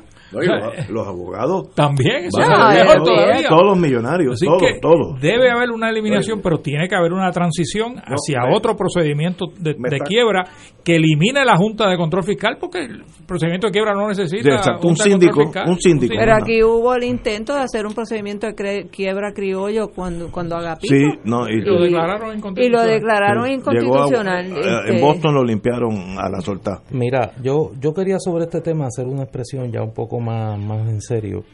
Eh, y partiendo de lo que ha sido mi experiencia, yo desde mi postura como soberanista he tenido una actitud bastante pragmática que ha sido objeto de críticas en el pasado y yo la entiendo perfectamente sobre el tema de la participación en el proceso político norteamericano. Y en el pasado he respaldado candidatos eh, en las primarias presidenciales de Puerto Rico. Eh, la última vez, la candidatura del senador Bernie Sanders en, la, en el ciclo electoral pasado. Yo creo que a partir de la aprobación de promesa y la interacción que se, ha- que se está dando entre el gobierno federal y Puerto Rico, eh, resulta comprometer de antemano los intereses del país el participar en este tipo de proceso en este momento. Eh, yo creo que en este momento eh, no se gana absolutamente nada eh, con participar en este proceso primarista norteamericano, ni en el lado republicano ni en el lado demócrata. Si bien puedo reconocer que hay unas coincidencias en una serie de planteamientos que hace, por ejemplo, el senador Bernie Sanders, la senadora Elizabeth Warren, con el tema de Puerto Rico, no es menos cierto que a pesar de que el lenguaje oficial de los Estados Unidos es cada vez más claramente colonial, la retórica de los aspirantes a la presidencia de los Estados Unidos todavía se mantiene en la ambivalencia retórica de que van a respetar el derecho a la libre determinación del pueblo de Puerto Rico y que el pueblo de Puerto Rico debe de escoger entre las opciones, incluyendo la estadidad, pero no definen el resto de las opciones que no es la estadidad, que están disponibles para el pueblo de Puerto Rico. Yo creo que ese juego retórico, en un momento donde no había una actitud y una retórica claramente colonial como la que existe hoy, pues podía justificarse. Pero en este momento, no exigirle a los candidatos a presidente de Estados Unidos, los que participen en él, yo no me propongo participar, eh, un lenguaje claro, más allá de la retórica de siempre, con compromisos concretos y más aún, muchos de ellos estando en el Congreso, que pueden actuar ahora sobre el tema de Puerto Rico, pues me parece, me parece un riesgo. Y en segundo lugar, en el caso de los candidatos demócratas, y es algo que he señalado en el pasado, eh, hay un trabajo que hacer para educar al liderato liberal norteamericano de que en el caso de Puerto Rico la estadidad no es una opción. ¿Por qué? Porque representa en el caso de Puerto Rico la integración de una nación con su idioma, con su cultura, y que desde el punto de vista norteamericano, si fuéramos simplemente una comunidad de ciudadanos norteamericanos, probablemente sería una opción aceptable desde el punto de vista del liberalismo norteamericano. Y me parece que en ese sentido, los que creemos en la soberanía para Puerto Rico tenemos que hacer un trabajo. El trabajo no se hace eliminando la estadidad como opción. La estadidad es una opción. Nos guste o no nos guste. La estadidad es una opción porque así la reconoce el derecho constitucional norteamericano y porque un sector considerable del país aboga por esa opción de estatus. Y es prácticamente imposible plantearse una solución al problema colonial de Puerto Rico que parta de la exclusión de un sector tan grande del electorado puertorriqueño y de los, de los que habitan en esta nación. Y en ese sentido me parece que hay mucho trabajo que hacer. En eso el Junta de Mujeres ha hecho un trabajo extraordinario en el Congreso de los Estados Unidos y espero que lo continúen haciendo. Los que defendemos la soberanía en Puerto Rico tenemos mucho trabajo que hacer, pero me parece que en ese sentido, y quería decirlo desde el saque, por las posiciones que ha asumido en el pasado, yo creo que en este momento, en este momento no se saca absolutamente nada para adelantar la causa de la soberanía de Puerto Rico participando en el proceso primarista norteamericano. Sí, eh, lo primero que hay que recordar que aquí en el 2012, en un plebiscito, el 54% del pueblo le dijo muy claramente a Estados Unidos que no aceptaba la condición territorial. Y eso eh, que eh, debió haber sido la ficha de trabajo principal de todos los anticolonialistas, incluyendo a los estadistas, pues por alguna razón no se utilizó, no se eh, explotó como tenía que explotarse para quitarle el discurso de Estados Unidos de que el problema es que aquí los puertorriqueños no nos ponemos de acuerdo, sí nos pusimos de acuerdo. Y sí, el pueblo dijo, no queremos seguir siendo un territorio. Eh, y eso les ponía a ellos, les pone a ellos la bola en la cancha de que, o sea, ahora les toca a ustedes decir cómo ustedes van a terminar con la condición territorial de Puerto Rico. Y ese trabajo no se ha hecho, entre otras cosas, porque desafortunadamente, como dice el hermano Silverio, nos dividimos como las tres tristes eh, tribus eh, y lo que el trabajo que se hace en, en el Congreso de los Estados Unidos pues los estadistas van con su eh, retórica de, de, que esto es un asunto de igualdad de, de, derechos civiles de ciudadanos estadounidenses en un territorio estadounidense mientras ellos mismos habían propuesto y votado en contra de la condición territorial, ¿ah? que es la, la contradicción. Este y nosotras en el Junta de Mujeres, pues eh, nos impusimos como meta eh, precisamente cambiar esa narrativa en el Congreso y hacerle claro a los congresistas que esto no es un asunto de derechos civiles de ciudadanos americanos en un territorio estadounidense. Esto es un asunto de autodeterminación de un pueblo, del derecho a la nacionalidad de un pueblo. Y ese debería ser eh, el pivote sobre el cual debería estar trabajando unidas todas las fuerzas independentistas y soberanistas. Pero desafortunadamente no hemos logrado eh, ese junte amplio fuera del junte de mujeres donde coincidimos independentistas y soberanistas, ¿verdad? Porque ahí estaba también Carmen Yulín eh, y Lúgaro que dice que es independentista, ¿verdad? Pero tiene otra forma de, acercarse al tema. Eh, así que pero tengo que, que diferir eh, de Néstor eh, de que mientras un lado, por un lado, muy bien, eh, él mismo reconoce que la estadidad no es descolonizadora porque eh, es la culminación de la integración del territorio que está prohibido bajo el derecho internacional, que fue la decisión de la Corte Internacional de Justicia en el caso de Namibia, precisamente cuando Sudáfrica intentó anexar el territorio. Eh, que ha sido siempre eh, la norma de derecho internacional, eh, una de las grandes discrepancias que yo personalmente tengo con la visión que está promoviendo Victoria Ciudadana es precisamente eh, mientras reconocen que la estadidad no es descolonizadora, pero a la misma vez la están incluyendo en la plataforma del Movimiento Victoria Ciudadana eh, como fórmula descolonizadora. Déjame corregirte Este, Wilma, porque la representación que haces de la posición de Victoria Ciudadana no es correcta. Victoria Ciudadana tiene personas en su movimiento que no creemos en la estadidad para Puerto Rico. Yo no creo en la estadidad, yo no soy estadista. Eso estamos claros. Pero hemos reconocido, número uno, que hay un problema colonial.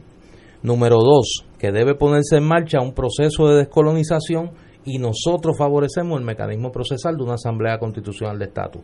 Y que en esa Asamblea Constitucional de Estatus deben estar representadas las tres opciones descolonizadoras dentro de la realidad política Hasta ahí puertorriqueña. estamos Por bien. eso la independencia, la libre bien. asociación y la estadidad.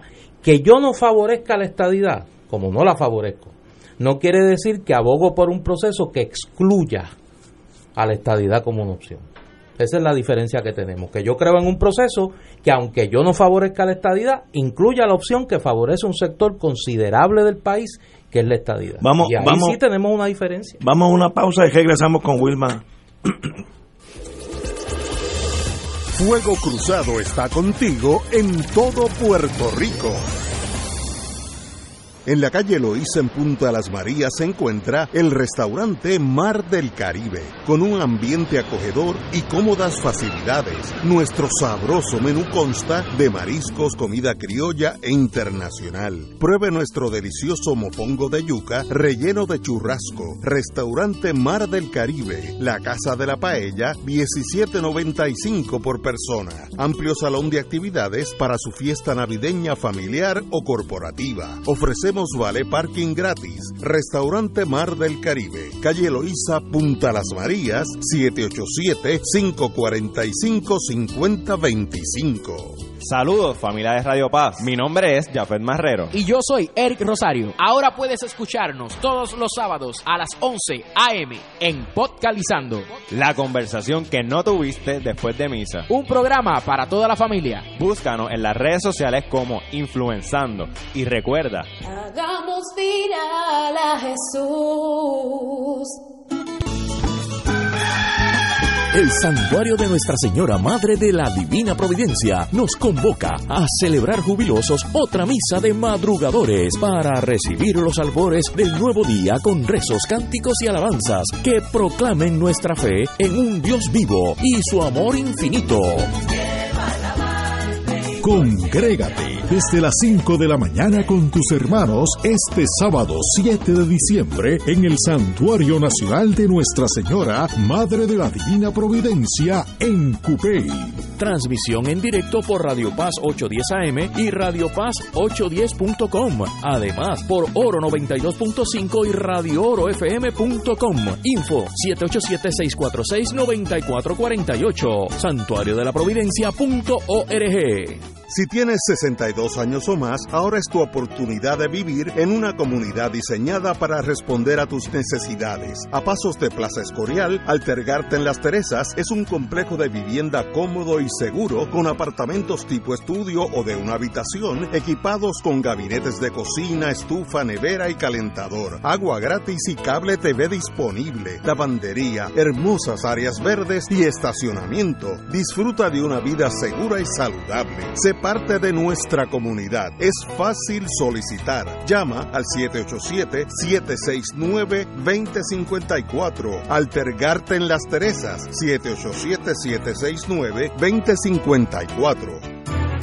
AESA, la pequeña gigante, te invita a sintonizar su espacio radial AESA Informa todos los jueves a las 4 y 30 pm. Se estará ofreciendo información relevante a los pensionados y jubilados de Puerto Rico. Te esperamos AESA Imparable, auspiciado por MMM Alianza. Fanáticos criollos de nuestro béisbol profesional. Los juegos de los criollos esta temporada. Escúchalos por aquí. Radio Paz 810 AM en las voces de Edgardo Pereira, Canito Negrón y Héctor Sonde y Feliciano. Caguas, un equipo de mucha tradición en nuestro béisbol profesional. Por aquí, Radio Paz 810 AM y Radio Paz 810.com. Que te parece, Cholito? ¿Qué te parece, Cholito? Y ahora continúa Fuego Cruzado.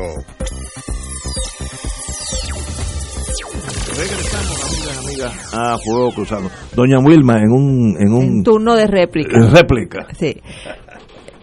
Coincidimos en que la Asamblea Constitucional de Estatus es un mecanismo adecuado para atender el problema de estatus de Puerto Rico y que obviamente ahí deben comparecer todas las fuerzas, eh, las opciones que favorece el pueblo puertorriqueño, aunque todos coincidimos en que la que la colonia no debe ser una opción, o sea, si ya el pueblo votó eh, en un 54% de que no aceptan el territorio porque vamos a incluir el territorio en, en una consulta, por ejemplo, o en una asamblea constitucional de estatus, que fue lo que pasó con el plebiscito del 2017, que cuando el secretario de Justicia, el subsecretario en aquel momento, eh, le exigió a Ricardo Rosselló que incluyera el territorio como opción en la papeleta, eh, ahí pues nos retiramos de, de la participación en ese plebiscito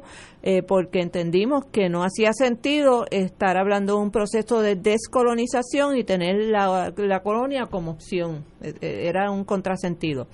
Pero lo que pasa es que una cosa es que apoyemos la Asamblea Constitucional de Estatus como un mecanismo para dilucidar el tema del estatus que incluya a, a los que favorecen la estadidad, pero otra cosa es tú pertenecer a un movimiento o un partido que reconoce la estadidad como una opción descolonizadora, porque entonces hasta cierto punto estás abogando también por la estadidad No, como solución nosotros- al estatus de Puerto donde, Rico. co- donde está donde estriba el error Wilma y yo no estoy yo yo no estoy planteando que conceb- que plantear que la estadidad no es una opción descolonizadora es un error es un debate que está abierto. Y que hay gente que plantea que sí hay gente que plantea que no. Lo que plantea Victoria Ciudadana y por lo menos eso es lo que a mí me interesa yo no pretendo convencer a nadie de que la estadidad es una opción descolonizadora ese no es mi, ese no es mi tarea en el mundo político. Yo creo en la libre asociación. Yo creo en la soberanía para Puerto Rico. Ahora bien, creo en una asamblea constitucional de estatus como mecanismo procesal que discuta tres opciones para solucionar el problema colonial de Puerto Rico. La independencia, la libre asociación y la estadidad. Pero es que Eso es, lo que es- dice, eso es lo que dice la agenda urgente de Victoria Ciudadana. No, no, no, no, no. Sí, lo que, lo pasa es que se le añadió una, No, no, no, una no. oracioncita donde estoy- decía que reconocía como fórmulas descolonizadoras de la estadidad te independiente. Una cosa es decir, apoyamos una asamblea Si constitucional no me tienes que creer a mí, lo que, lo que Bueno, te pero invito vamos que a hagas, el documento. pero lo que te invito que hagas es que lean la agenda urgente, porque el problema es el siguiente, y yo lo digo con todo cariño y con todo respeto, no a ti, sino a mucha gente que he escuchado recientemente. Todo el mundo está definiendo la, lo que es la postura del movimiento Victoria Ciudadana cuando es tan sencillo como hacer referencia al documento. Por eso, vamos a hacer Pero- referencia pero- al documento. Pero puedo hacer una pregunta, una pregunta, una pregunta, porque es que ahora yo estoy medio confundido. Este, la resolución 1541 para mí define las tres opciones descolonizadoras. Una son claras, ¿no? La libre asociación, la independencia y la otra es la integración. integración. Entonces, ¿cómo es, Wilma, que se define la integración en el contexto puertorriqueño? Porque es que yo creía que eso era para en el contexto nuestro la estadidad. La integración que se ha dado a nivel internacional tiene, viene de, de dos maneras.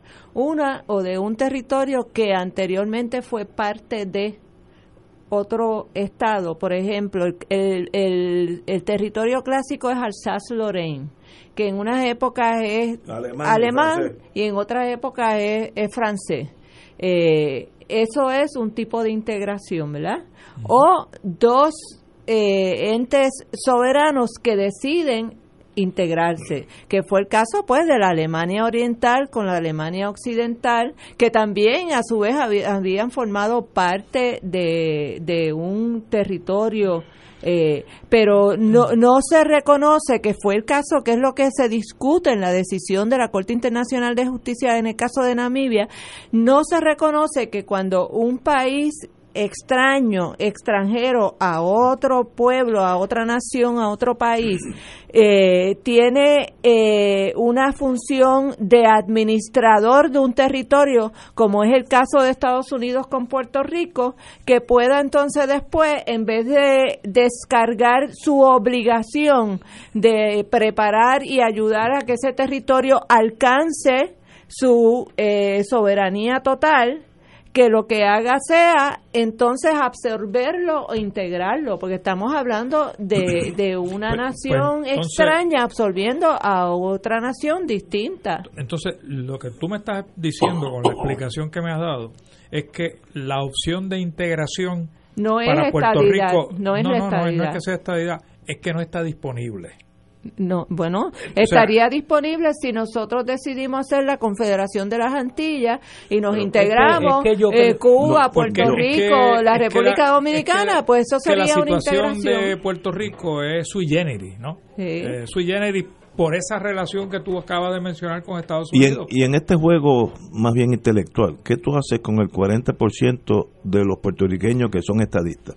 Pues eh, pues, que, que participen en una asamblea constitucional Pero de que no haya estatus. estadidad. Pero no, no, no, que haya estadidad en una asamblea constitucional Ah, bueno. de estatus, claro que sí, no hay Pero ningún no problema. eso es lo que el problema, hemos el el- Es que pero no, mismo. pero el problema Por es, eso. pero el problema es cuando tú defines eh, la estadidad como opción descolonizadora. Bueno, pero- una cosa Wilma, que tú le reconozcas el derecho a unas personas a optar por Pero- la estadidad sí, en un ejercicio fuera de un Si- movimiento político, si un la- ejercicio si la político. Asamblea Constitucional de Estatus es para descolonizar a Puerto Rico y tú dices que puede participar la estadidad, pues entonces el proceso está eh, contaminado por la explicación que me diste anteriormente. O sea, no, no conjuga una cosa con la otra. los, los No, estade- no. ba- bajo la premisa que tú planteas y es que yo creo que tenemos una diferencia fundamental y eso no es malo o sea no es malo que tengamos una manera distinta de ver el proceso hay unas personas en Puerto Rico tú te incluyes en ese grupo que quisieran un proceso de descolonización donde la estadidad no fuera una opción No, yo no estoy planteando bueno, que no pero sea- si me dice no- vamos no a estoy- generar un proceso descolonizador donde los estadistas puedan estar, pero la estadidad no es una opción descolonizadora.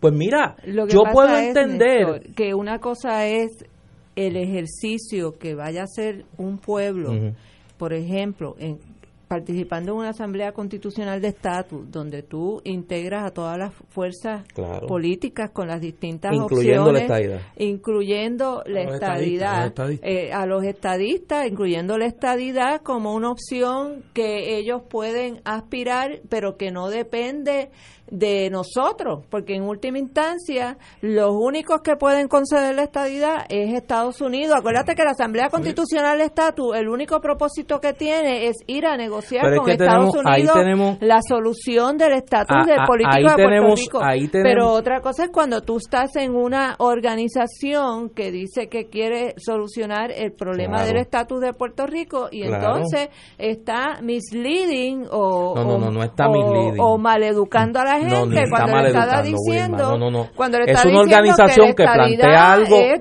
No, no, no. Es una organización que plantea algo en lo que tú no crees.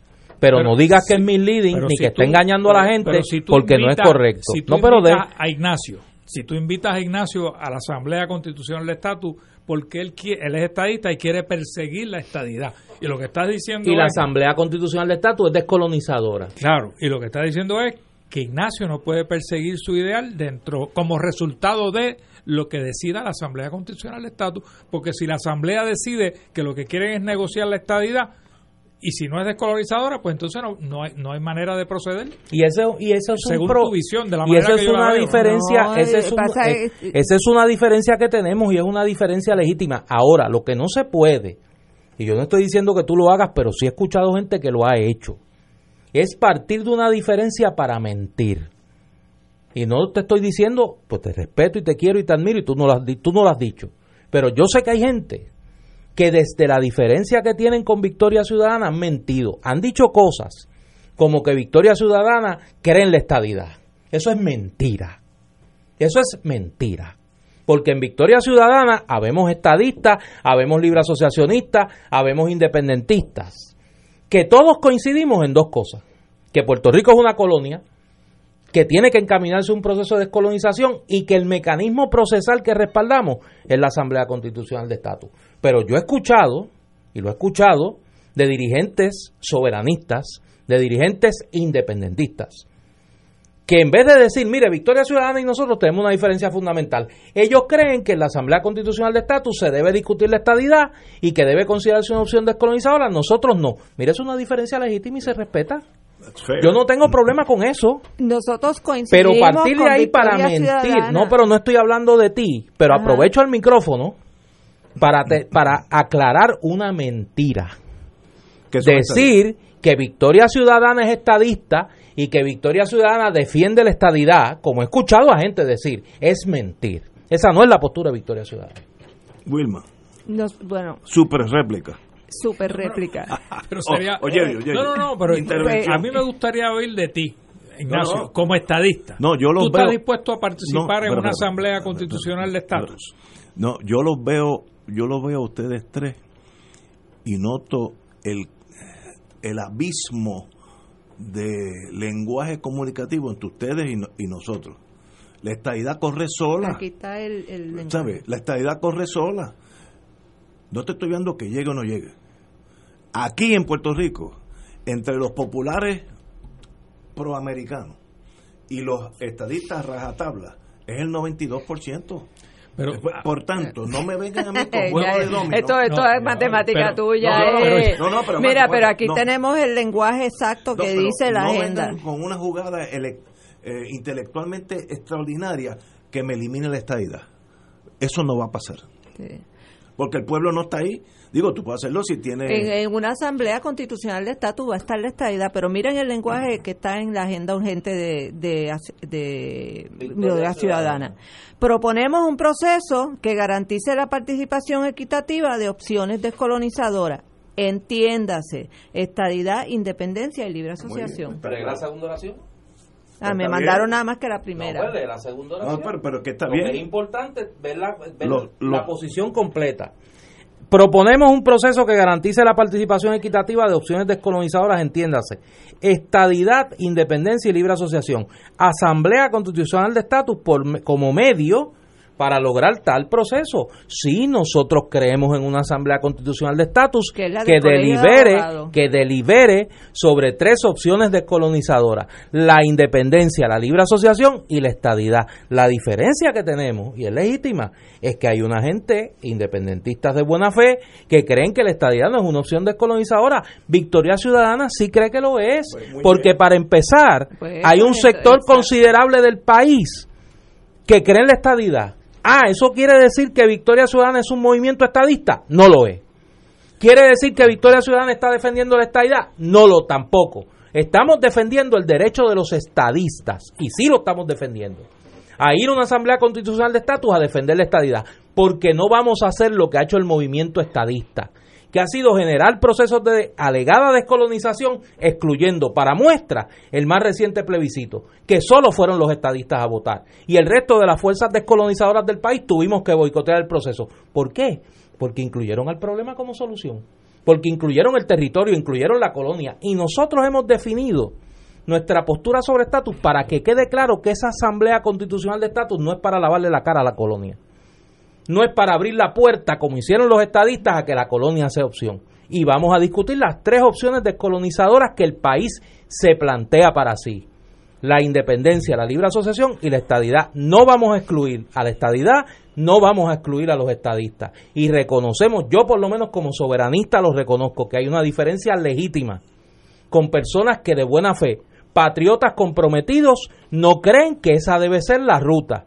Patriotas comprometidos podemos diferir.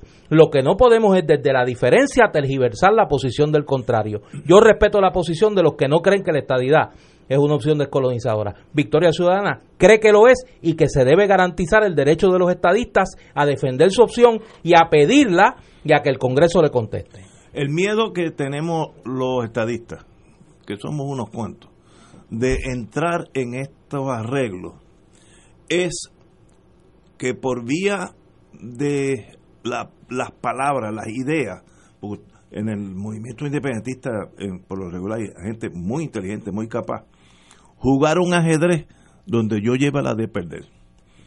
Entonces, vamos a una asamblea constituyente, pero a la hora de la hora tú no vas a correr. Ah, pues no corro. Pero si, Bueno, si, pues- si tú si tienes a- la la mayoría, de- Ignacio, ajá. si tú entiendes que la mayoría de los puertorriqueños son estadistas, con lo que yo difiero, No, no, pero, pero ok, pero- vamos a suponer que lo son. Es un ¿no? partido grande que gana elecciones. sí, claro. Y Sí. el movimiento popular, ahí no veo muchos independentistas tampoco. Hay una un acomodo con los Estados Unidos, un modo vivendi. Sí, pero Suma a- los dos. A lo que te quiero decir es por qué tú ves con malos ojos participar en una asamblea constitucional de estatus cuando le garantiza a todos los puertorriqueños un proceso posiblemente más justo que un plebiscito. Porque en el, las reglas, el fine print me van a poner unas condiciones donde yo, aunque gane, pierdo. Eso No, me lo chico, sospecho, no. ¿no? Es que eso es Te lo digo. pero es que eso es lo que han hecho los estadistas en los últimos Está 20 jugando- años, Ignacio. Por es eso es que- la, nueva, la no rueda no se ha movido. No mira, uses- mira, pero no, no la planteó, los otros planteó ahorita por qué en el plebiscito del 2012 los estadistas no argumentaron que estaban en el poder, argumentaron lo del 54%. ¿Por qué? Porque estaban entretenidos en interpretar el resultado de la pregunta número pero- 2, pero- pero- porque querían tildarla, eh, eh, inclinarla hacia la estadidad. Pero el hecho que yo le haya dicho lo que yo pienso, no quiere decir que yo estoy endosando a que la falange estadista haga las mismas cosas, ganar con, con triquiñuela. Con los topos marcados. Ju- Juguemos claro. Ahora, si yo gano, y Estados Unidos quiere, porque también Claro. yo gano a media, yo soy, esta es una opción. Ah, si gana la independencia, mire, la opción es independencia. Y si gana la soberanía, no hay problema Pero tampoco. la ventaja Pero de la fair. Asamblea Constitucional de Estatus es que vamos a suponer que prevalezca la estadidad en esa asamblea. ¿Qué es lo que te da el derecho? Y ahí la negociar con los Estados Unidos. Y si Estados Unidos en ese proceso te dice que no, pues, pues entonces vamos a virar para atrás y veramos a- con las otras dos a opciones. Pasa lo mismo, pasa lo mismo que pasó con los congresos continentales que le Pero- hicieron la pero petición que- al rey Jorge, el rey es- Jorge dijo es- que no es y obligar. qué hicieron, pues declararon la es independencia. obligar a los Estados Unidos a tomar una posición que no quieren hacerlo. Mira, el mismo pre- vicepresidente en el lenguaje que utiliza ayer en su escrito es vamos a bregar con lo del estatus y vamos a, incluir siempre. todas Pero- las pero- opciones pero- posibles. Pero, aguante, aguante. Pero por Ahora, eso es que necesitamos que vayamos con una sola voz a Estados Unidos Muy a bien. negociar. No podemos ir divididos en tres No, no, tribus. Estoy totalmente de acuerdo. Ahora, ponte del lado norteamericano. Sí. Cuando tú analizas en inteligencia, tú tienes pensar, si, si estás analizando Alemania, piensa como un alemán, porque si no te vas a perder. A Estados Unidos le conviene hacer nada en Puerto Rico. No. Está funcionando el sistema, no hay muertos en las calles, casi, la hambre y los, los boquetes en las carreteras. Está- Ok, pero yo, Biden, Trump o la que venga, ¿por qué yo tengo que molestarme sobre ustedes si ustedes están funcionando? Porque es tu responsabilidad Ah, y bueno. obligación internacional No, no, hacerlo. pero, no, Para, a lo no, cual firmaste un tratado, Sí. inclusive el Pero- Tratado de pero- Relaciones Humanas, ¿cómo se llama ese? El- la Declaración Universal de Es- Derechos ese Humanos. mismo. El Pacto de Derechos Eso Civiles y Políticos. Estados Unidos es irrelevante. pero pero, pero, imperios pero no- es, es relevante cuando lo quieren usar. Ah, Pero bueno, pues, Ah, es, pues, es ese es el irrelevante porque nosotros le hemos permitido que sea irrelevante, porque nosotros como pueblo nos hemos ido unidos ante la comunidad Porque- internacional a denunciar a Estados Unidos y nosotros Pero, no hemos hecho el trabajo en el mismo Congreso donde se debe estar discutiendo el, el caso de Puerto Rico, no es en el Pero- Comité de Recursos Naturales, es en el Comité de Relaciones. Exteriores, Pero porque no están cumpliendo con el derecho internacional. Yo, imperio, yo cumplo lo que yo quiero. Yo tengo las bombas de de hidrógeno. Estoy pensando en la Bueno, mentalidad sí, del, sí, del sí. americano de verdad. Por tanto, si yo si tú no me generas un problema que yo tenga que atender, tú puedes pasarte en Puerto Rico dos mil años. Entonces hay que volver a hacer lo que hicieron los nacionalistas en el 50 para que en el 52 le dieran el Estado Libre Asociado. Suave, suave, ¿Ah? suave, suave. Mira, después El del hecho dos- de que yo fusile Mira, gente en el, en el muelle Ah. Usted contagie con Ignacio. De- después del 2012, donde el ELA Soberano sacó una considerable participación. Más de electoral, 400 mil votos. Nosotros fuimos, cuando digo nosotros, eh, Luis Delgado, que en paz descanse, y este servidor, nos reunimos con la oficina de Pelosi. Y una de las cosas que le pedimos a la, a la representante, eh, al speaker, le dijimos, mire, el problema en el Congreso no es que atienda el asunto eh, la Comisión de Asuntos eh, eh, eh, eh, Exteriores. inter- exteriores, ni, pero tampoco la de recursos naturales. Haga una comisión especial donde la población, donde hayan puertorriqueños como constituyentes y esos congresistas van a responder, porque el problema de recursos naturales es que allí van los que están interesados en las minas, los que Sí. están interesados en los ríos, los que están interesados en los bosques, y de momento llegan ahí y dicen, tengo que bregar con Puerto Rico y con los territorios. Es- Eso es- no estaba en mi Porque en los en mi territorios son para ellos parcelas de terreno, Pero- pero- son recursos Ah, naturales, no son mientras pueblos con tú- soberanía. Tú no le causes un problema al imperio, el imperio no se mueve. Es que eso, la vida es así. Mira, nos tenemos que ir. Antes de irnos, ahora cuando termine Fuego Cruzado, béisbol desde el Irán Bison, los criollos de Cagua juegan hoy. ¿Con quién es que juegan? Con los atenienses de Manatí. Los criollos que están primero. Hoy, hoy, hoy están primero. tienes un hermano criollo aquí. Si no, yo sé, tengo dos, tengo dos criollos. Yo soy eh, beisbolero no afiliado. Yo soy de los leones, no tengo equipo. Yo soy Santurce y vamos a ganar. Señores, hasta el lunes.